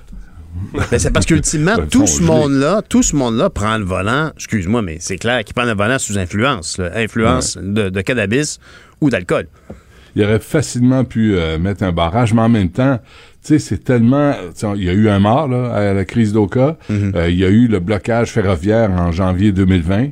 Sais, dès que, tu dès qu'on se prend avec les communautés autochtones, là, tu sais plus, et est-ce qu'ils veulent notre présence, est-ce qu'ils en veulent pas, Euh, est-ce qu'ils veulent de l'aide, si c'est de l'aide, ça devient de l'ingérence, là, si c'est de l'ingérence, ben là, c'est du colonialisme, c'est du racisme, hey, hey, hey. Puis on a entendu le, le grand chef euh, Simon euh, dire qu'il avait contacté euh, le ministre des Affaires autochtones, euh, Yann Lafrenière, pour dire, écoute, là, il faut que vous interveniez, mais c'est vrai que c'est pas clair. Puis alors que euh, M. Legault était sous l'impression que euh, les négociations allaient bon train pour une force policière propre à Kanesatake, Ouais, parce que le chef actuel, c'était pas le cas. ça, exactement. Le, le- le chef actuel, Serge Simon, il souhaiterait ça. Mais euh, compliqué parce qu'il y a de l'opposition, Qui va même payer sur pour le ça, territoire. Hein? Qui paye pour ça? Ah, je sais pas, mais, mais Yann Lafrenière avait proposé ça. Il y a, il y a belle Ouais. lurette, là. Non, non, c'est parce que c'est nous- tu sais, c'est nous qui payons.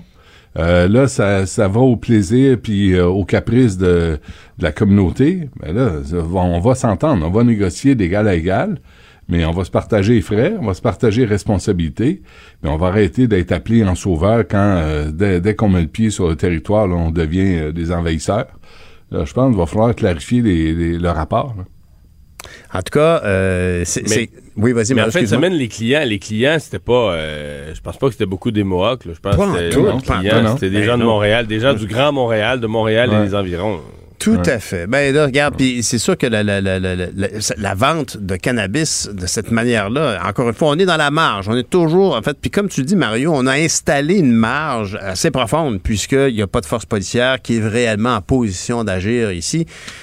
Je vais aimerais vous amener sur un autre sujet dans le Journal de Montréal aujourd'hui, la chronique de Geneviève Peterson, qui a répondu à l'invitation de Maude Boutet, notre collègue, qui avait vu passer sur Facebook euh, cette intervention euh, d'une femme qui se sentait menacée potentiellement d'être la 13e victime de féminicide. Heureusement, il y a eu intervention, mais Geneviève fait aussi allusion au fait qu'il y a des gens qui, il y a des femmes qui en peuvent plus de se faire siffler puis achaler sur la rue comme si c'était des morceaux de viande. Mm. Ça, c'est, pas nouveau. Je sais pas si vous vous souvenez, puis c'est vraiment c'est un spécial imbécile aujourd'hui, là. Euh, parce que on voit, on, là, on voit dans le journal euh, les, les femmes tannées de se faire harceler sur la rue. Je vous rappelle qu'en 2012, je sais pas si vous vous souvenez du documentaire de Sophie Peters, euh, qui était femme de rue. Elle se promenait à Bruxelles. Puis elle se faisait, elle, euh, là, elle se faisait, elle se filmait en train de se faire écœurer sur la rue constamment, harcelée verbalement, chienne, salope, euh, invitation à, coucher, mais ouvertement sans gêne. Ça, c'est en Europe. C'est en 2000, euh, 2012. Et Madame, euh, ce qu'on a appris, c'est que Sophie Peters, qui était, c'était un projet étudiant, a quitté Bruxelles s'est réfugiée dans une petite ville, un petit, parce qu'elle pouvait plus. Et là, on se rend compte. Et à l'époque, on avait interviewé Alexa Conradi de la Fédération des femmes du Québec qui disait il n'y a pas de données, il n'y a pas d'études, on ne sait pas, on n'a pas d'idées. Euh, tu sais, ça fait pas longtemps, là, 2012, ça fait 9 ans. Là, tout à coup, on se rend compte qu'à Montréal, c'est pas mieux euh, qu'a- qu'ailleurs. sais, dans toutes les grandes villes, il y a des imbéciles, il y a des cabochons, il y a des crétins qui écœurent les femmes sur la rue et qui se pensent, euh, qui se pensent désirables. euh, tu sais, euh, je dire, ça- moi, ça me dépasse. Là. Tu sais, le gars dit à une femme qui passe une connerie, puis elle, elle va s'arrêter, elle va dire Hey, euh, t'es, t'es séduisant. Toi, je vais aller prendre un café avec toi, je vais peut-être même aller coucher avec toi. Oui, oui, ben oui. c'est Comment, ça, c'est comment sûr. ces gars-là peuvent penser?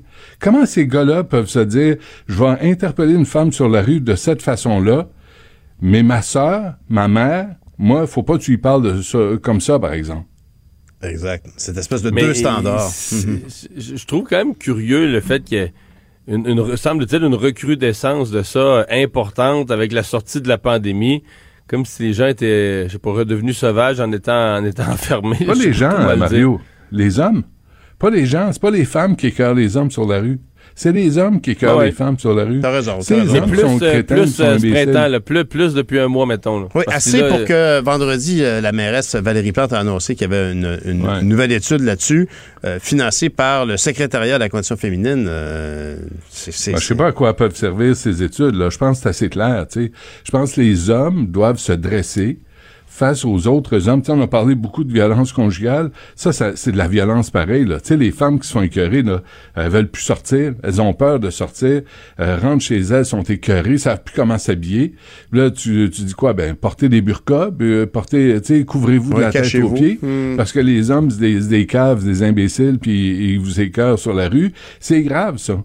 C'est grave au quotidien pour, pour les femmes à Montréal. Puis moi, je veux pas qu'on commence à vivre ça, mais je pense que c'est le cas depuis un sacré bout de temps. Là, on s'en rend compte. Là, on fait des études. Mais moi, je préférais que la, la mairesse Plante dise, dise ça va faire. On vous avertit, puis les policiers vont intervenir. Puis les hommes qui voient faire d'autres hommes ces conneries-là doivent intervenir aussi. Doivent se dresser. Puis dire, hey, le cave, ça va faire. Exact, exact. Mais, mais, mais c'est vrai qu'il y a eu une époque où c'était banalisé complètement cette affaire-là, puis aujourd'hui, ben, c'est le genre d'affaires qui passent plus. Il faut prendre note Mais que on la société ça. Ben, avec Ben raison, là. Je veux dire, la- la- Ben non, c'est sûr. C'est c'est une forme, il n'y a pas de doute, c'est une forme de violence. La minute que tu te sens plus en sécurité, c'est que tu es victime d'une forme de violence. là. La minute que tu, tu, tu marches puis tu pas la paix pour aller faire tes petites affaires, euh, c'est une forme de, de, de harcèlement, c'est une forme de, de, de- de- d'envahissement de ton espace personnel par quelqu'un qui t'a rien demandé. Là. Exactement. Mm. Et, Tu sais, l'étude là, qui a été menée jusqu'à maintenant là, disent les femmes euh, ont souvent recours à des mesures d'évitement allant du choix des vêtements à la démarche, en passant par le choix des trajets à effectuer ou en utilisant des techniques pour éviter de se faire apostropher dans la rue. Là, tu dis, je marche comme un morceau de viande, puis il faut que j'essaie d'éviter les prédateurs. Il faut que Oui. j'essaie d'éviter les carnivores. Ça se peut pas, là. On peut pas vivre de même. Mais là, ça nous prend des gens, des mairesses, des maires, premiers ministres, qui vont dire ça, ça suffit. Là, les caves, là, prenez une douche, prenez vos pilules aux 4 heures, faites-vous soigner. Mais les femmes, c'est pas un morceau de viande, puis un peu de respect dans la rue. Tout à fait. Je me, je me rappelle d'ailleurs d'une. On entendait souvent un extrait d'une émission de Geneviève Peterson qui déplorait le fait que dans certaines écoles, il y avait un code vestimentaire euh, qui s'appliquait finalement qu'aux filles, parce qu'aux gars, on demandait juste de mettre, de- d'enlever leur casquette pendant les cours, mais que les filles ne pouvaient pas porter des bretelles spaghetti. Puis elle disait ça. Au, au primaire. Exact. Tu sais, tu au primaire, en plus. là. Hey. Les petits gars, et au primaire, en général, en font pas de cas. Au secondaire, mais ça, c'est les cours d'éducation sexuelle. Ça, c'est les, les, les valeurs aussi, là, qu'on a choisi au Québec, les combats qu'ont menés les femmes, les Québécoises à travers les années pour pouvoir se promener en paix dans la rue. Mais pas juste à minuit le soir, là, à toute heure du jour. T'as raison, Benoît. T'as raison, raison d'interpeller la, la, la, la classe masculine ici, là, vraiment. Faut se tenir comme en Et, et c'est, discipline. c'est quoi, là? Tous les hommes, là. Parce que là, les, les publicités de violence conjugale, ça a été que blanc en passant. Je sais pas si vous avez remarqué, c'est juste des blancs. Ben, il y a des problèmes dans toutes les communautés à ce sujet-là. Il y a des Mais- quartiers mais où les femmes ce- peuvent même pas aller au- au- dans un café. Là. Mais t'as euh, remarqué que tout ce qui est négatif, il n'y a pas de diversité ou à peu près, là? Non. Qu'est-ce que tu faisais, Mario? Le mal Ben, est blanc. C'est ça. Il faut de la diversité. Si tu vends du jus d'orange, tu vends n'importe quoi, tu n'imagines plus une publicité sans diversité. Mais tu en as beaucoup moins lorsque c'est pour des comportements non souhaitables. Tu sais, des publicités, comme, comme Benoît vient de dire, sur la violence ou peu importe. Je dis pas qu'il n'y en a pas du tout, mais il y en a pas mal moins. Là, on n'est plus la diversité plus importante. Puis le message va être envoyé à toutes les communautés, à tous les hommes, à, tout- à tout le monde là, au Québec, tous les hommes au Québec. Si t'as une paire de gosses, là, le message s'adresse à toi. Oui, effectivement. C'est, c'est, c'est très clair, en tout cas, qu'on a de gros enjeux. Pendant ce temps-là, on a notre premier ministre qui est au G7. Et là, c'est, Mario, c'est toi qui amenais cette question-là. C'est lui le plus expérimenté Ouais, des leaders du c'est- G7. C'est lui qui l'a un peu amené, je pense. Puis le National, le Post a soulevé ça. Mhm. Avec le départ d'Angela Merkel, Justin Trudeau devient le doyen du G7, le sage. Tu ris, Benoît? c'est inquiétant. Parce qu'il va y avoir une guerre. Parce qu'il va, tu sais, il va régler des conflits. OK, on va vous dire, il voulait régler, je me trompe pas, sur Bloomberg, il dit, il voulait régler le, le conflit entre l'Union européenne et euh, l'Irlande du Nord. Puis euh, il n'y a pas eu de preneur. Il a pas dit, il a dit juste, les gens ont dit, Justin, mets-toi de tes affaires. Puis Justin était là, il dit, oui, oui, mais vous pouvez pleurer, vous pouvez vous excuser en public, ça marche tout le temps. Mais, mais- Mais, mais ça soulève quand même la question, tu sais, le- bon, d'abord, il est là depuis un certain temps. Euh, il y a rotation des leaders.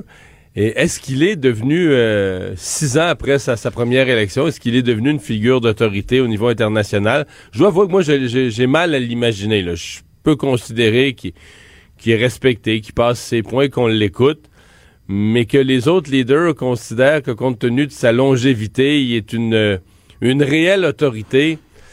Je... Sur Bloomberg, je sais pas si tu as lu, euh, parce que quand t'as envoyé ce sujet-là, Mario, je même Oui. de rien, tu sais, je suis allé voir. Puis sur Bloomberg, là, il conclut que no way. C'est pas lui qui va remplacer Ah oui. Merkel.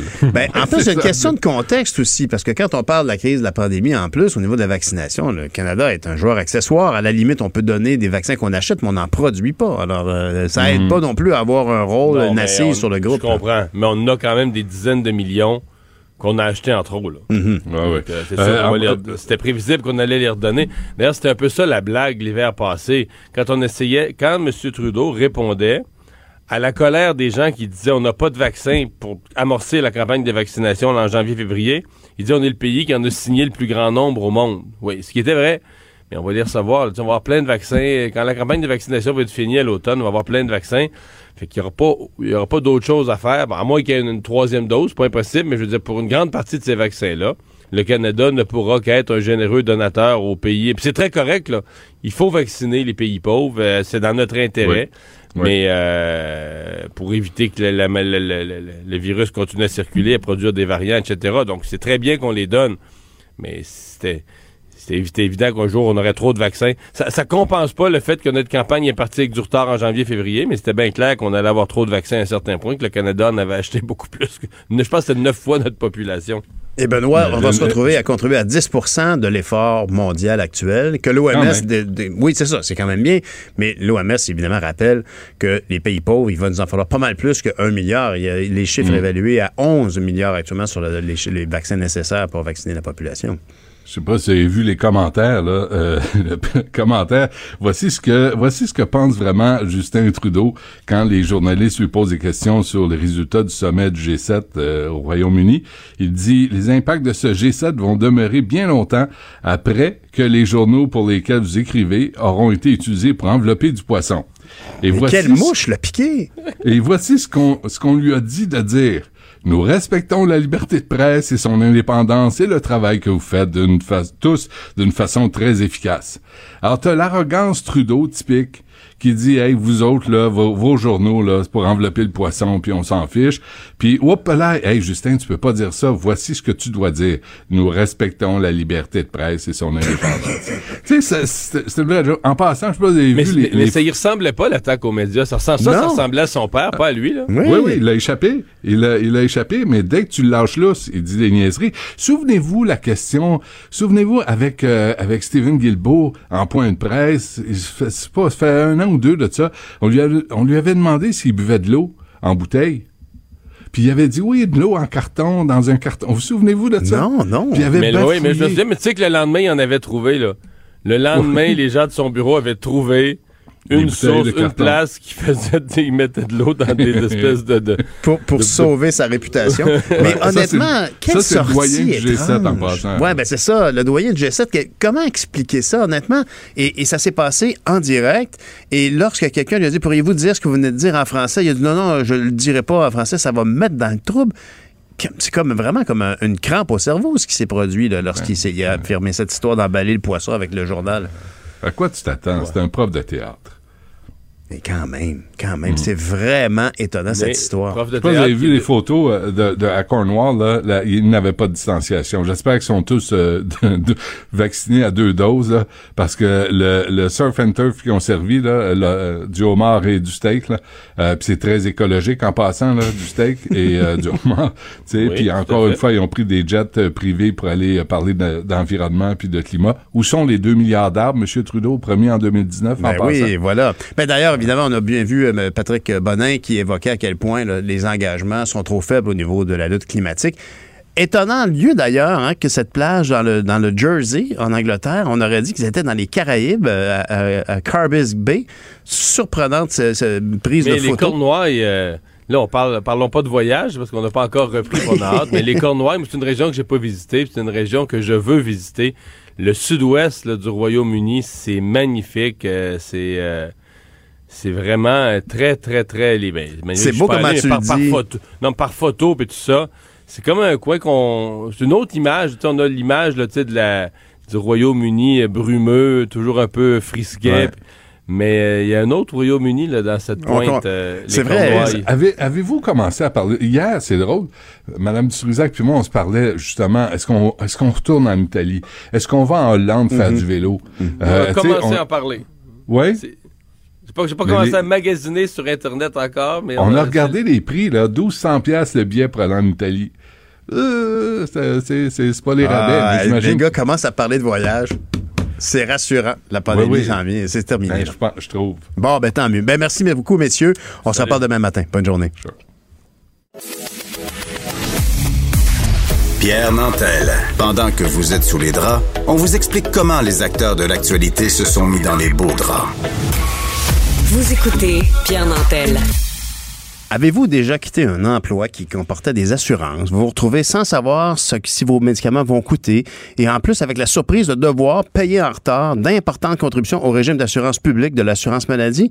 La couverture complète pour l'assurance médicaments s'avère un vieux problème qui fait face à d'importantes résistances et c'est ce que dénonce une lettre ouverte dans la section Faites la différence du journal ce matin. Une lettre signée par différents syndicats et organismes dont la Fédération des travailleurs et travailleuses du Québec, la FTQ.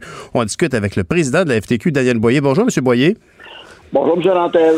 Le, le Front commun des signataires de cette lettre inclut plusieurs syndicats de la santé. On pourrait croire qu'au Québec, les médicaments sont couverts par une assurance. Mais peu importe qui paye, vous êtes d'avis que tout le monde paye trop cher pour les médicaments à cause de cette situation.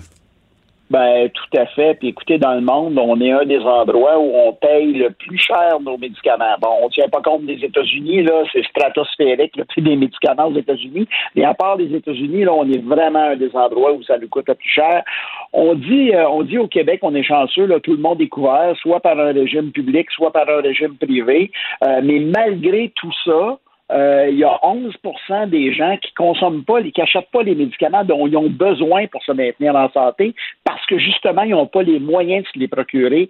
Euh, puis, puis même ceux qui sont visés par le régime public. Donc, c'est un problème. Puis nous, on pense que si on avait un seul et même régime public et universel qui couvrirait tout le monde, ben, ça coûterait pas mal moins cher parce que ça nous donnerait Bien la sûr. possibilité de négocier, négocier avec les pharmaceutiques. Mais, mais M. Boyer, euh, vo- votre lettre réfère au rapport du docteur Eric Hoskins qui est paru en juin 2019. C'est comme il y a deux ans. Ce rapport recommandait la création d'un régime d'assurance médicaments qui, comme les assurances maladies de chaque province, pourrait créer une couverture partout au Canada. Moi, j'étais au Parlement à cette époque-là et sur place, les vétérans du Parlement rappelaient que ce sujet traité à la Chambre des communes, ça faisait 50 ans. Comment ça se fait que c'est si long régler cette affaire-là? C'est pas un problème. Tout le monde, toutes les études sont constructives et positives et surtout comme claires on a intérêt à avoir un système d'assurance médicaments partout euh, au Québec, mais au Canada aussi.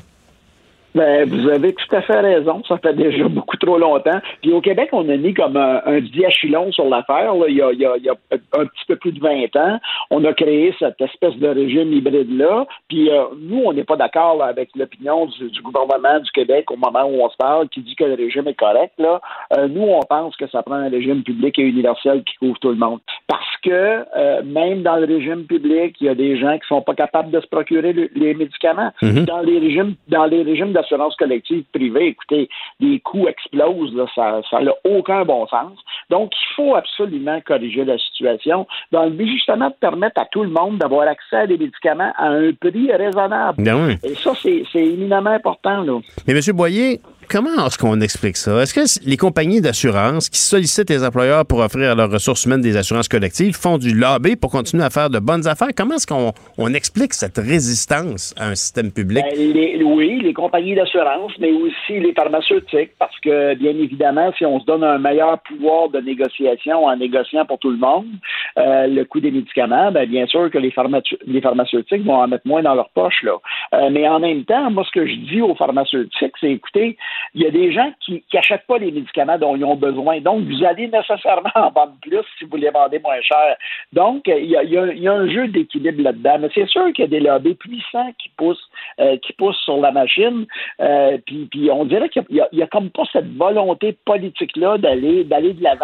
Puis pourtant, euh, c'est des milliards de dollars en économie qu'on pourrait faire. Puis on aurait un meilleur contrôle sur les médicaments parce que, écoutez, on l'a vu là, pendant la pandémie, il y a eu certaines pénuries de médicaments, mais il y en avait aussi avant la pandémie. On l'a vu avec euh, on l'a vu avec cer- certains médicaments à certains moments donnés où on a des pénuries. Mais si on avait euh, un régime public universel, on aurait un meilleur contrôle sur l'accessibilité parce que ça coûterait moins cher, mais également sur l'accessibilité parce qu'on pourrait contrôler la quantité de médicaments dont on a besoin. Donc, c'est éminemment important qu'on mette en place le plus rapidement possible euh, ce régime euh, public universel. Euh, puis vous savez, M. Rochon, M. Rochon, c'est M. le ministre Rochon à l'époque, Mhm. le docteur Rochon, qui a, qui a- qui a- qui a mis en place euh, le, le régime hybride au Québec et il avait dit, il dit on- c'est un début parce qu'on veut couvrir tout le monde éventuellement avec notre régime public. Puis ça s'est jamais fait finalement. Puis là, vous avez des gens là, qui payent des primes, des gens qui travaillent à temps partiel, qui ont l'obligation d'adhérer, parce que c'est ça la règle au Québec, l'obligation d'adhérer au régime d'assurance privée qu'ils ont dans leur milieu de travail. Et vous avez une prime qui coûte excessivement cher pour des gens qui travaillent à temps partiel, très peu d'heures dans une semaine. Donc, ça devient des, des, des des primes qui sont qui n'ont pas de bon sens à payer. Là. Euh, puis il y a des gens qui remettent en question leur emploi parce que justement, ces primes d'assurance collective-là explosent, ça leur coûte de plus en plus cher. Oui, et, Euh, et- si et- vous- et- ça leur coûte de plus en plus cher, même s'ils sont à temps partiel. C'est ça qui arrive. Euh, moi, j'ai vu, à l'époque, euh, c'était une croisade qu'on menait au NPD, parler de ça, même si ultimement, il y avait moins de réceptivité au Québec parce que les gens ont l'impression qu'il y a une couverture. Mais effectivement, des gens qui travaillent à temps partiel, qui font, je sais pas, moi, 500 dollars par, euh, par semaine, qui se retrouvaient à payer, genre, 130 dollars par paye, contraints de participer au régime d'assurance d'un employeur. Ben, tout à fait. Puis nous, ce qu'on dit aussi à nos à nos amis euh, nos amis syndicalistes du Canada anglais, parce que eux aussi, là, les, les, les syndicats, les syndicats du côté du Canada anglais poussent pour un, régime euh, d'assurance médicaments euh, universel. Euh, nous, ce qu'on dit, c'est faites pas, faites pas l'erreur du Québec. Là. Il faut pas copier le régime du Québec parce qu'il y en a qui seraient tentés de copier le régime du Québec. C'est pas la bonne solution. C'est vraiment pas la bonne solution. Puis écoutez, il y, a- il y a deux questions qu'il faut se poser. Euh, Est-ce que ceux qui ont besoin de médicaments devraient être capables de se les procurer? Ben oui. Puis est-ce que est-ce que ça nous coûte trop cher pour nos médicaments? Ben oui. Donc pourquoi on va pas de l'avant avec un, régime euh, public universel d'assurance médicaments? Je ne sais pas. Il, me semble qu'il y a une volonté politique assez simple. On devrait pousser sur l'accélérateur pour que ça fonctionne, cette affaire-là. là. Monsieur Boyer, avec, toutes les études qui ont été faites, est-ce qu'on était en mesure de chiffrer un peu combien on pourrait économiser euh, si on avait un système public euh, d'assurance médicaments? Ben, écoutez, imaginez au Québec, là, malgré le fait qu'on a une partie publique, c'est à peu près moitié-moitié, là, euh, qui sont couverts par un régime public puis d'autres par un régime privé, on pourrait économiser entre 1 à 3 milliards de dollars juste au Québec. Euh, donc, c'est plus d'une dizaine de milliards de dollars euh, au, au Canada, au Canada en entier. Donc, c'est des sommes importantes qu'on pourrait économiser. Puis, puis vous savez, euh, on n'a jamais été, euh, les syndicalistes n'ont jamais été un fan du docteur Barrett, le docteur Barrett, en 2017, à l'été 2017, s'est mis à négocier le prix des génériques, des médicaments génériques avec les pharmaceutiques. Ben, il a sauvé 300 millions de dollars. Puis là, on se parle juste des génériques qui coûtent beaucoup moins cher que les médicaments d'origine. Euh, il a sauvé 300 millions de dollars. Écoutez, à négocier, à vouloir négocier. Donc, c'est ça qu'il faut faire. Il faut négocier pour le plus grand nombre de gens possible, c'est-à-dire tout le monde, et on va se donner un véritable pouvoir de négociation face aux pharmaceutiques. Et d'ailleurs, c'est très intéressant de voir la collaboration que vous pouvez avoir avec la, la, la, comment est-ce qu'on appelle ça, le, le Canadian Congress, euh, le Congrès du travail du Canada, parce que le CTC... du CTC, oui. Oui, parce que la CTC et la FTQ, vous avez vraiment une alliance particulière. Vous êtes en mesure de leur parler comme des partenaires syndicaux du reste du Canada. Vous avez pas mal de politiques en commun, mais vous avez une politique, euh, une façon de vous d'interpeller les travailleurs juste à vous. C'est un peu comme la souveraineté association syndicale, ça? C'est tout à fait ça, c'est exactement ça. On a, on s'est entendu avec le CTC, là, ça date d'il y a plusieurs années, on s'est entendu avec le CTC pour appliquer une espèce de souveraineté association. Donc, c'est comme si c'était nous qui étions le CTC sur le territoire québécois, la FTQ.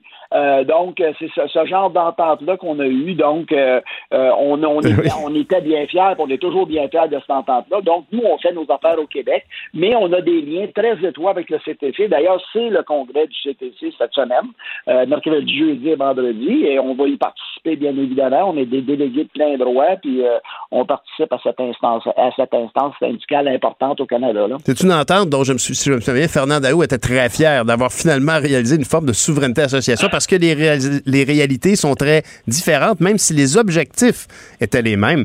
Je vous, en félicite. Est-ce que d'ailleurs, c'est pas un peu cette distinction euh, fédérale, provinciale, partout au Canada, puis au Québec en particulier, la question des compétences, euh, ben, c'est pas des compétences partagées. La santé, c'est une compétence provinciale, mais le fait qu'il y aurait un régime pan-canadien, ça vient comme euh, faire, faire avorter euh, les, les conversations sur ce sujet-là. Est-ce que ça serait, ça pourrait en faire partie du problème, ça? Ben, ceux qui ne veulent pas implanter un véritable régime d'assurance euh, médicaments public et universel là, se servent de cet argument-là, qui, à notre avis, est complètement faux. Parce qu'on a réussi dans le passé. Euh, on est après à le faire ben, dans les garderies. On, nous, on a des notre réseau de CPE ben, au Canada sont après à en créer un. On a notre propre RRQ, notre propre régime de rente du Québec. Puis euh, ils ont leur RPA, eux, le, le- le RPC au Canada.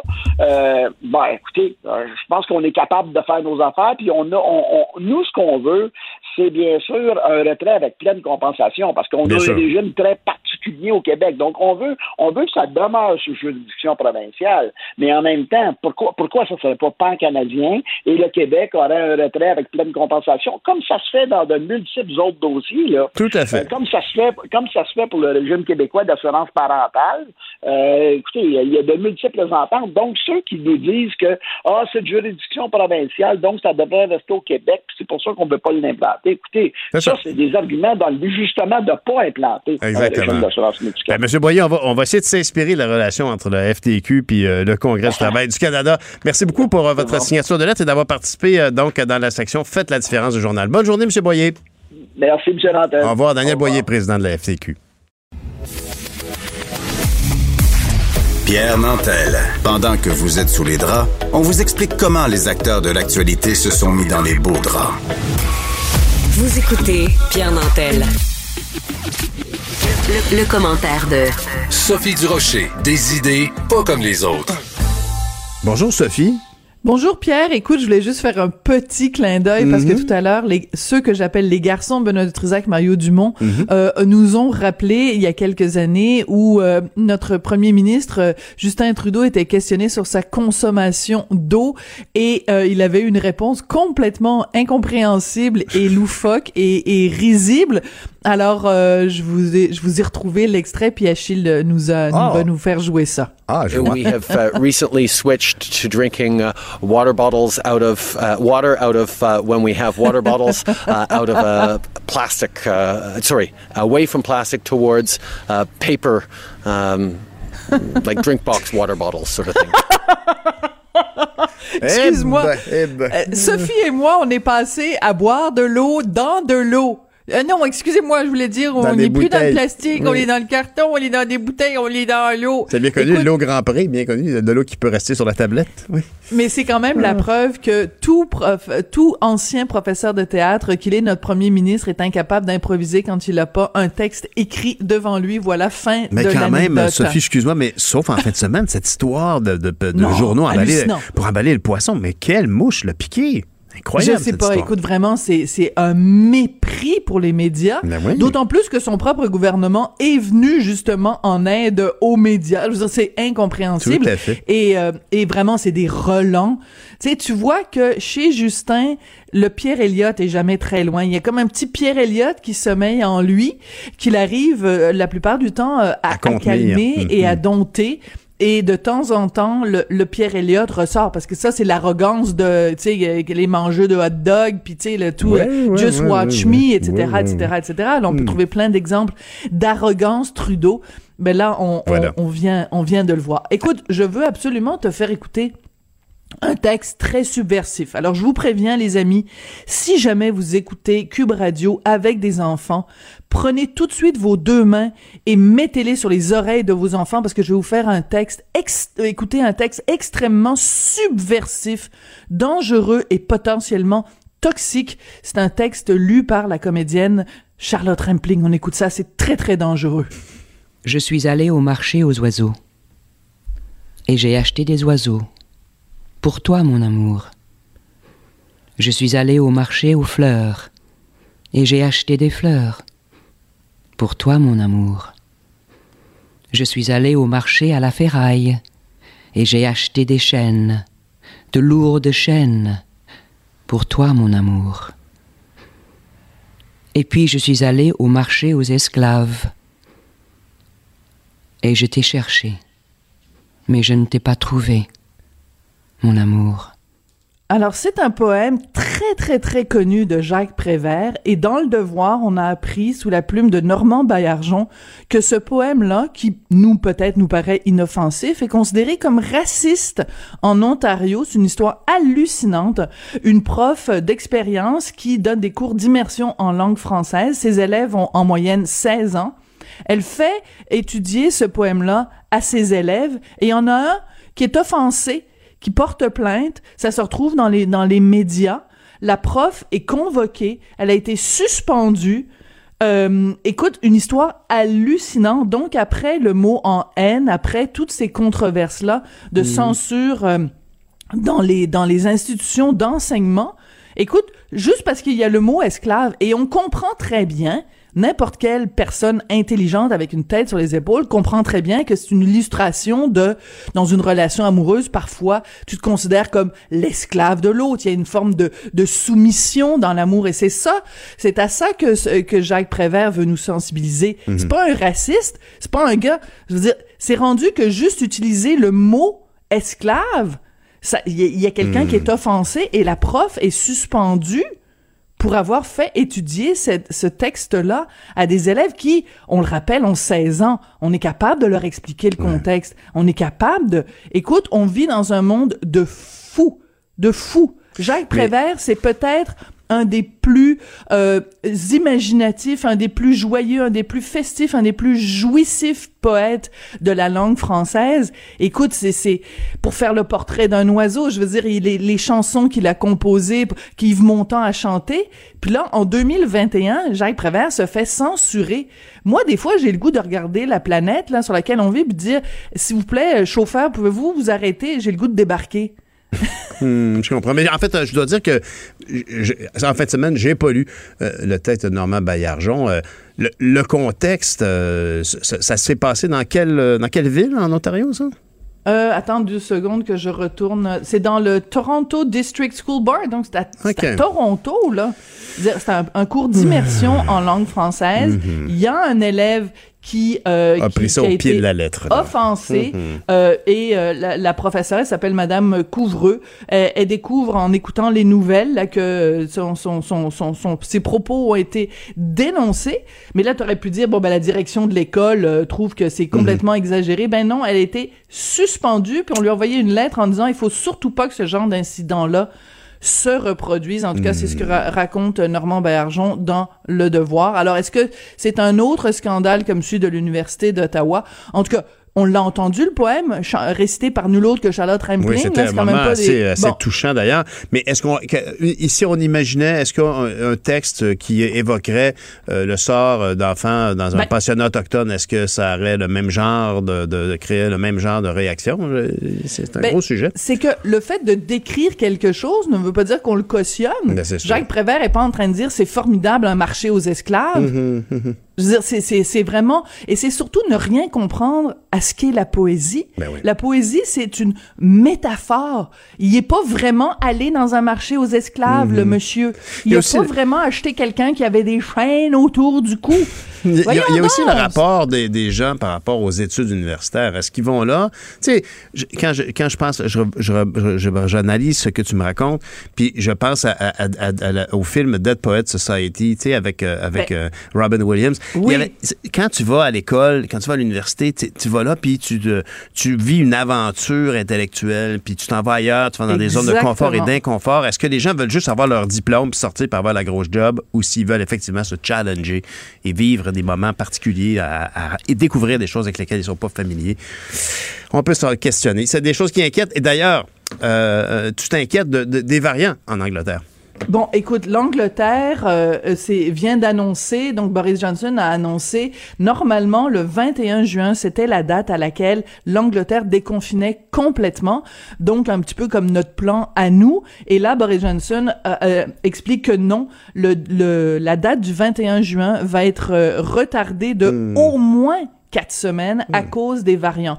Et bon, premièrement, je trouve ça extrêmement inquiétant parce qu'en effet, les variants, il faut s'en méfier. Est-ce que nous aussi, on va devoir dire à un moment donné, on arrête le déconfinement à cause des variants? Mais ce que je trouve intéressant, puis je vais te quitter là-dessus parce que je sais qu'on est pressé par le temps, c'est que euh, il y a des gens dans son propre gouvernement qui ont dit à Boris Johnson, c'est pas une bonne idée. Vous devriez pas suspendre le déconfinement, le, le déconfinement pour deux raisons. Premièrement, des raisons économiques. Les entreprises à qui on a dit le 21 juin, vous allez pouvoir reprendre à 100%, ben, je veux dire, il y en a, il y en a plein Elles qui vont devoir fermer. processus. Ben et oui. il va y avoir des faillites, il va y avoir des bons.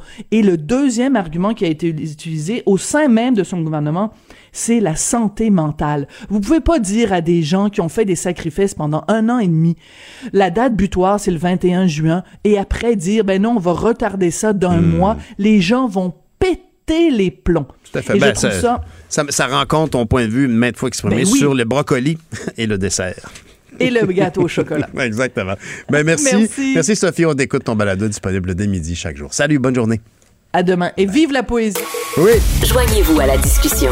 Appelez ou textez le 187 Cube Radio 1877 827 2346.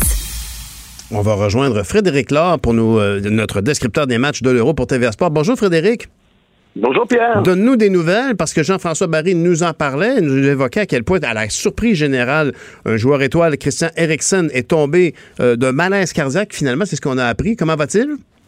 Oui, ben il va bien, ça c'est la bonne nouvelle. Mais on a confirmé aujourd'hui qu'on l'a perdu pendant quelques secondes. Pour ceux qui ne savent pas, il y a eu un arrêt cardiaque sur le terrain pendant le match. Des images euh, bouleversantes. Vraiment, euh, il est tombé et même les secours ont eu à faire des massages cardiaques. On a sorti le défibrillateur et son cœur a arrêté de battre pendant quelques instants. Alors, il y aurait pu avoir mort en direct. Euh, C'était vraiment affolant comme image. Moi, ce que je retiens à quelques jours plus tard après, est-ce que, en fait, peut-être ce que je désire retenir, c'est peut-être la solidarité aussi de ses coéquipiers. Euh, ça a été beau quand même. Ils se sont mis autour du joueur pour lui donner, j'allais dire, une intimité, mais un peu de décence aussi pour s'assurer qu'on filme pas cette scène-là qui était euh, extraordinaire, en fait, euh, extraordinairement bouleversante, c'est peut-être les meilleurs mots. Il est sorti, finalement, il est bien. Maintenant, on se tourne aussi vers le sportif, hein, parce qu'on s'est rendu compte que là, les détails sortent. Euh, L'UFA a proposé aux joueurs soit de finir le match là, de finir le lendemain ou euh, de déclarer forfait aussi. Dans les circonstances, comment que je pense que les joueurs voulaient pas déclarer forfait. Et on s'est dit, on va le finir là, ça va être fait, on fera pas une, une nuit blanche. Ça n'a peut-être pas été la bonne euh, la bonne solution au final parce que ils ont perdu un à zéro. Ils n'étaient pas l'ombre d'eux-mêmes à ce moment-là, le, le Danemark. La, la Finlande les a surpris. Alors, on va voir dans quel état d'esprit et dans quelle de quelle façon ils vont revenir sur le terrain. Leur prochain match, c'est jeudi. Euh, on dirait que presque à ce moment-ci que euh, l'équipe est plus shakée que Christian lui-même parce que lui, il a envoyé un communiqué. Euh, son agent aussi a confirmé. Ils ont fait des blagues. Il a même dit à son entraîneur, Christian Henriksson, j'ai l'impression que c'est vous euh, qui êtes plus affecté par ça parce qu'à ce moment-ci, je me sens bien et j'a- j'aurais même le goût de retourner à l'entraînement. Hmm. Ce ne sera pas le cas. Et probablement qu'il en fait, il reviendra pas du reste de la compétition.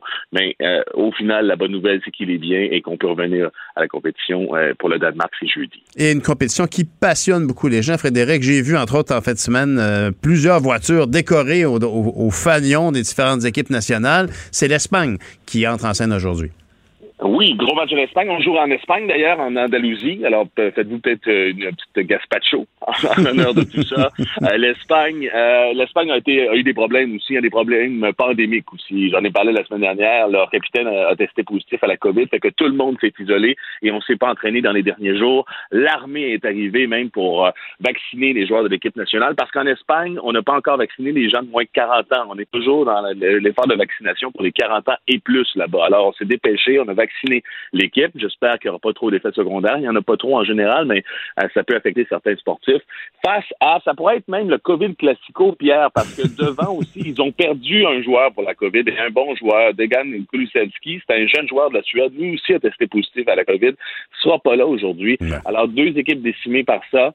Kulusevski, euh, donc, ça, c'est vraiment une grosse perte pour la Suède, l'équipe devant. A déjà qu'ils ont euh, ben, perdu, peut-être que tu le connais, Zlatan Ibrahimovic, qui se surnomme lui-même Dieu, Ah God.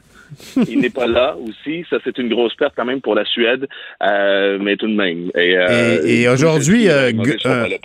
Et aujourd'hui, excuse-moi, aujourd'hui, un match important puisqu'on pourra pouvoir, on va pouvoir constater le grand talent du meilleur attaquant de la planète à l'heure actuelle, selon toi. Oui, ça c'est à midi, ça. Pologne-Slovaquie, ça paie pas de mine nécessairement comme affiche, mais il y a Robert Lewandowski qui est le meilleur attaquant en ce moment-ci. Il vient d'exploser un record en Bundesliga, ça c'est la Ligue allemande. 41 buts en 28 matchs seulement. Euh, c'est vraiment une machine extraordinaire contre les buts, mais lui, un filet et un but, et ça va dedans, c'est sûr.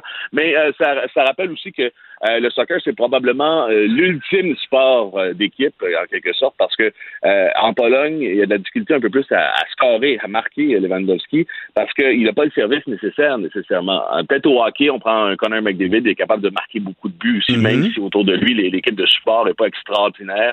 Euh, au baseball, tu peux taillir puis jouer pareil ensemble, il n'y a pas de problème.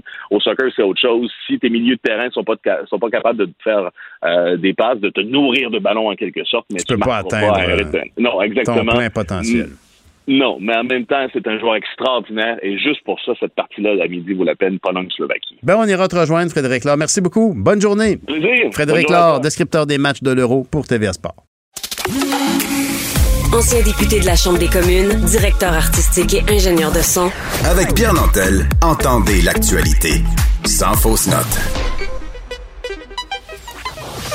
vous écoutez Pierre Nantel, Cube Radio.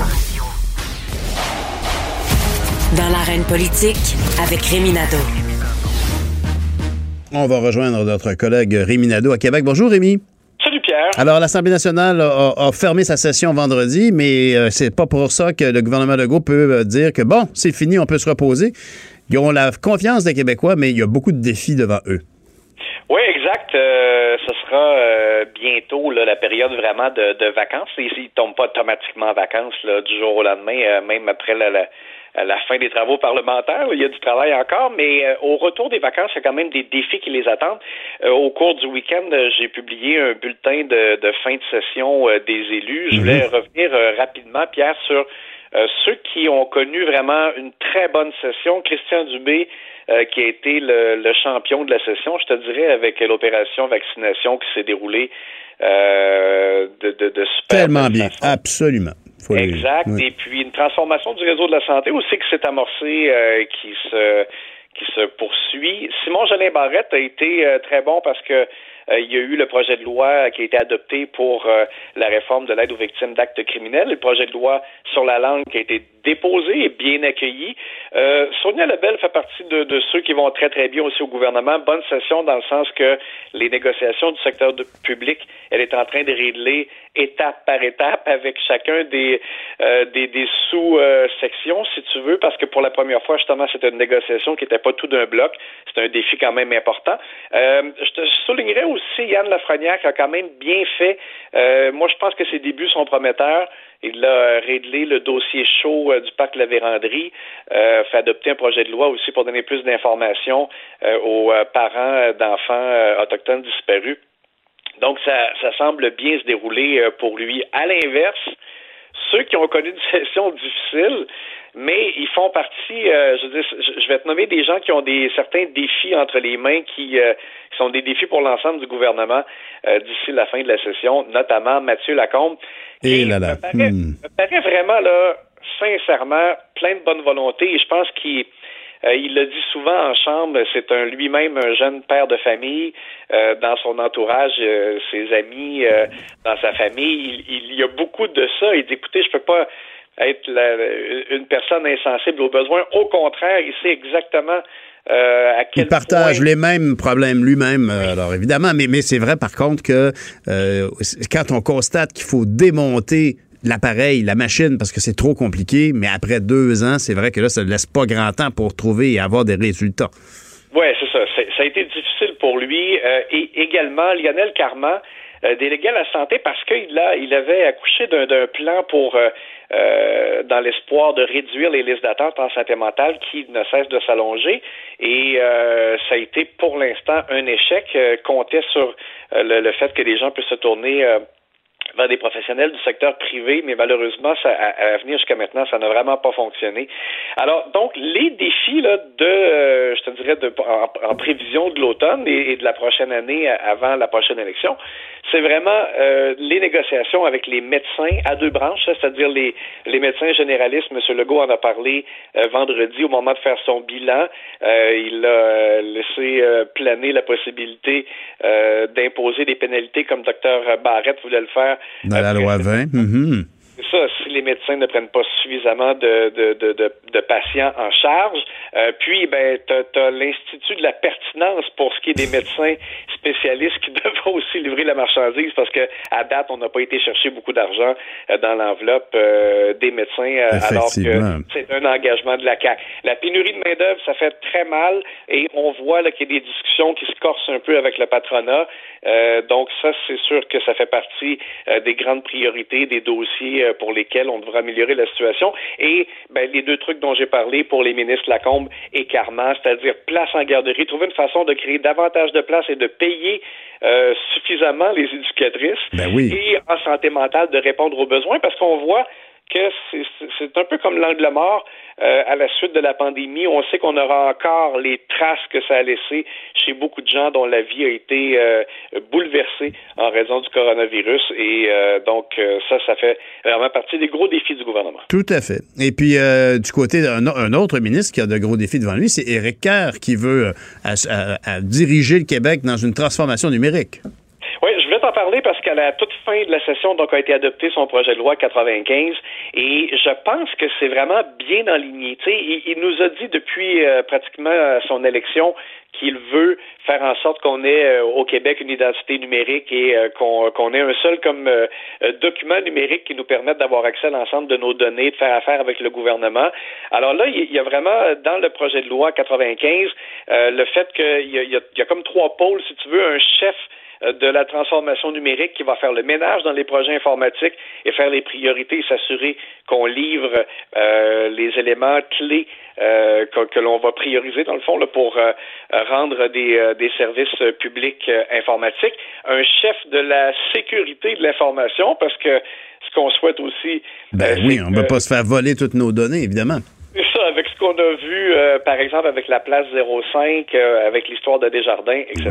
Mhm. Euh, on veut s'assurer qu'il y a quelqu'un qui euh, prend en charge la sécurité des informations et quelqu'un qui va être aussi euh, un, un gestionnaire des données gouvernementales, justement, pour que si, par exemple, la SAC a besoin de tes données, euh, ben qu'elle puisse euh, passer par cette personne-là qui aura l'ensemble de tes informations euh, plutôt que de te demander à toi euh, d'aller chercher ton certificat de naissance ou Tout à fait. peu, peu importe, et que toi, tu te battes avec la machine. Donc, c'est, c'est, moi, je pense que les, les, les, les éléments sont là.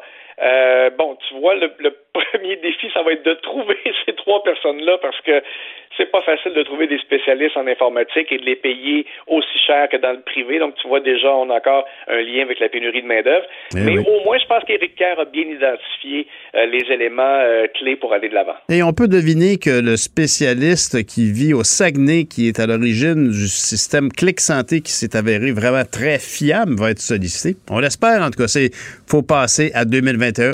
On est rendu là, comme on dit. Merci, Rémi. On se parle demain matin.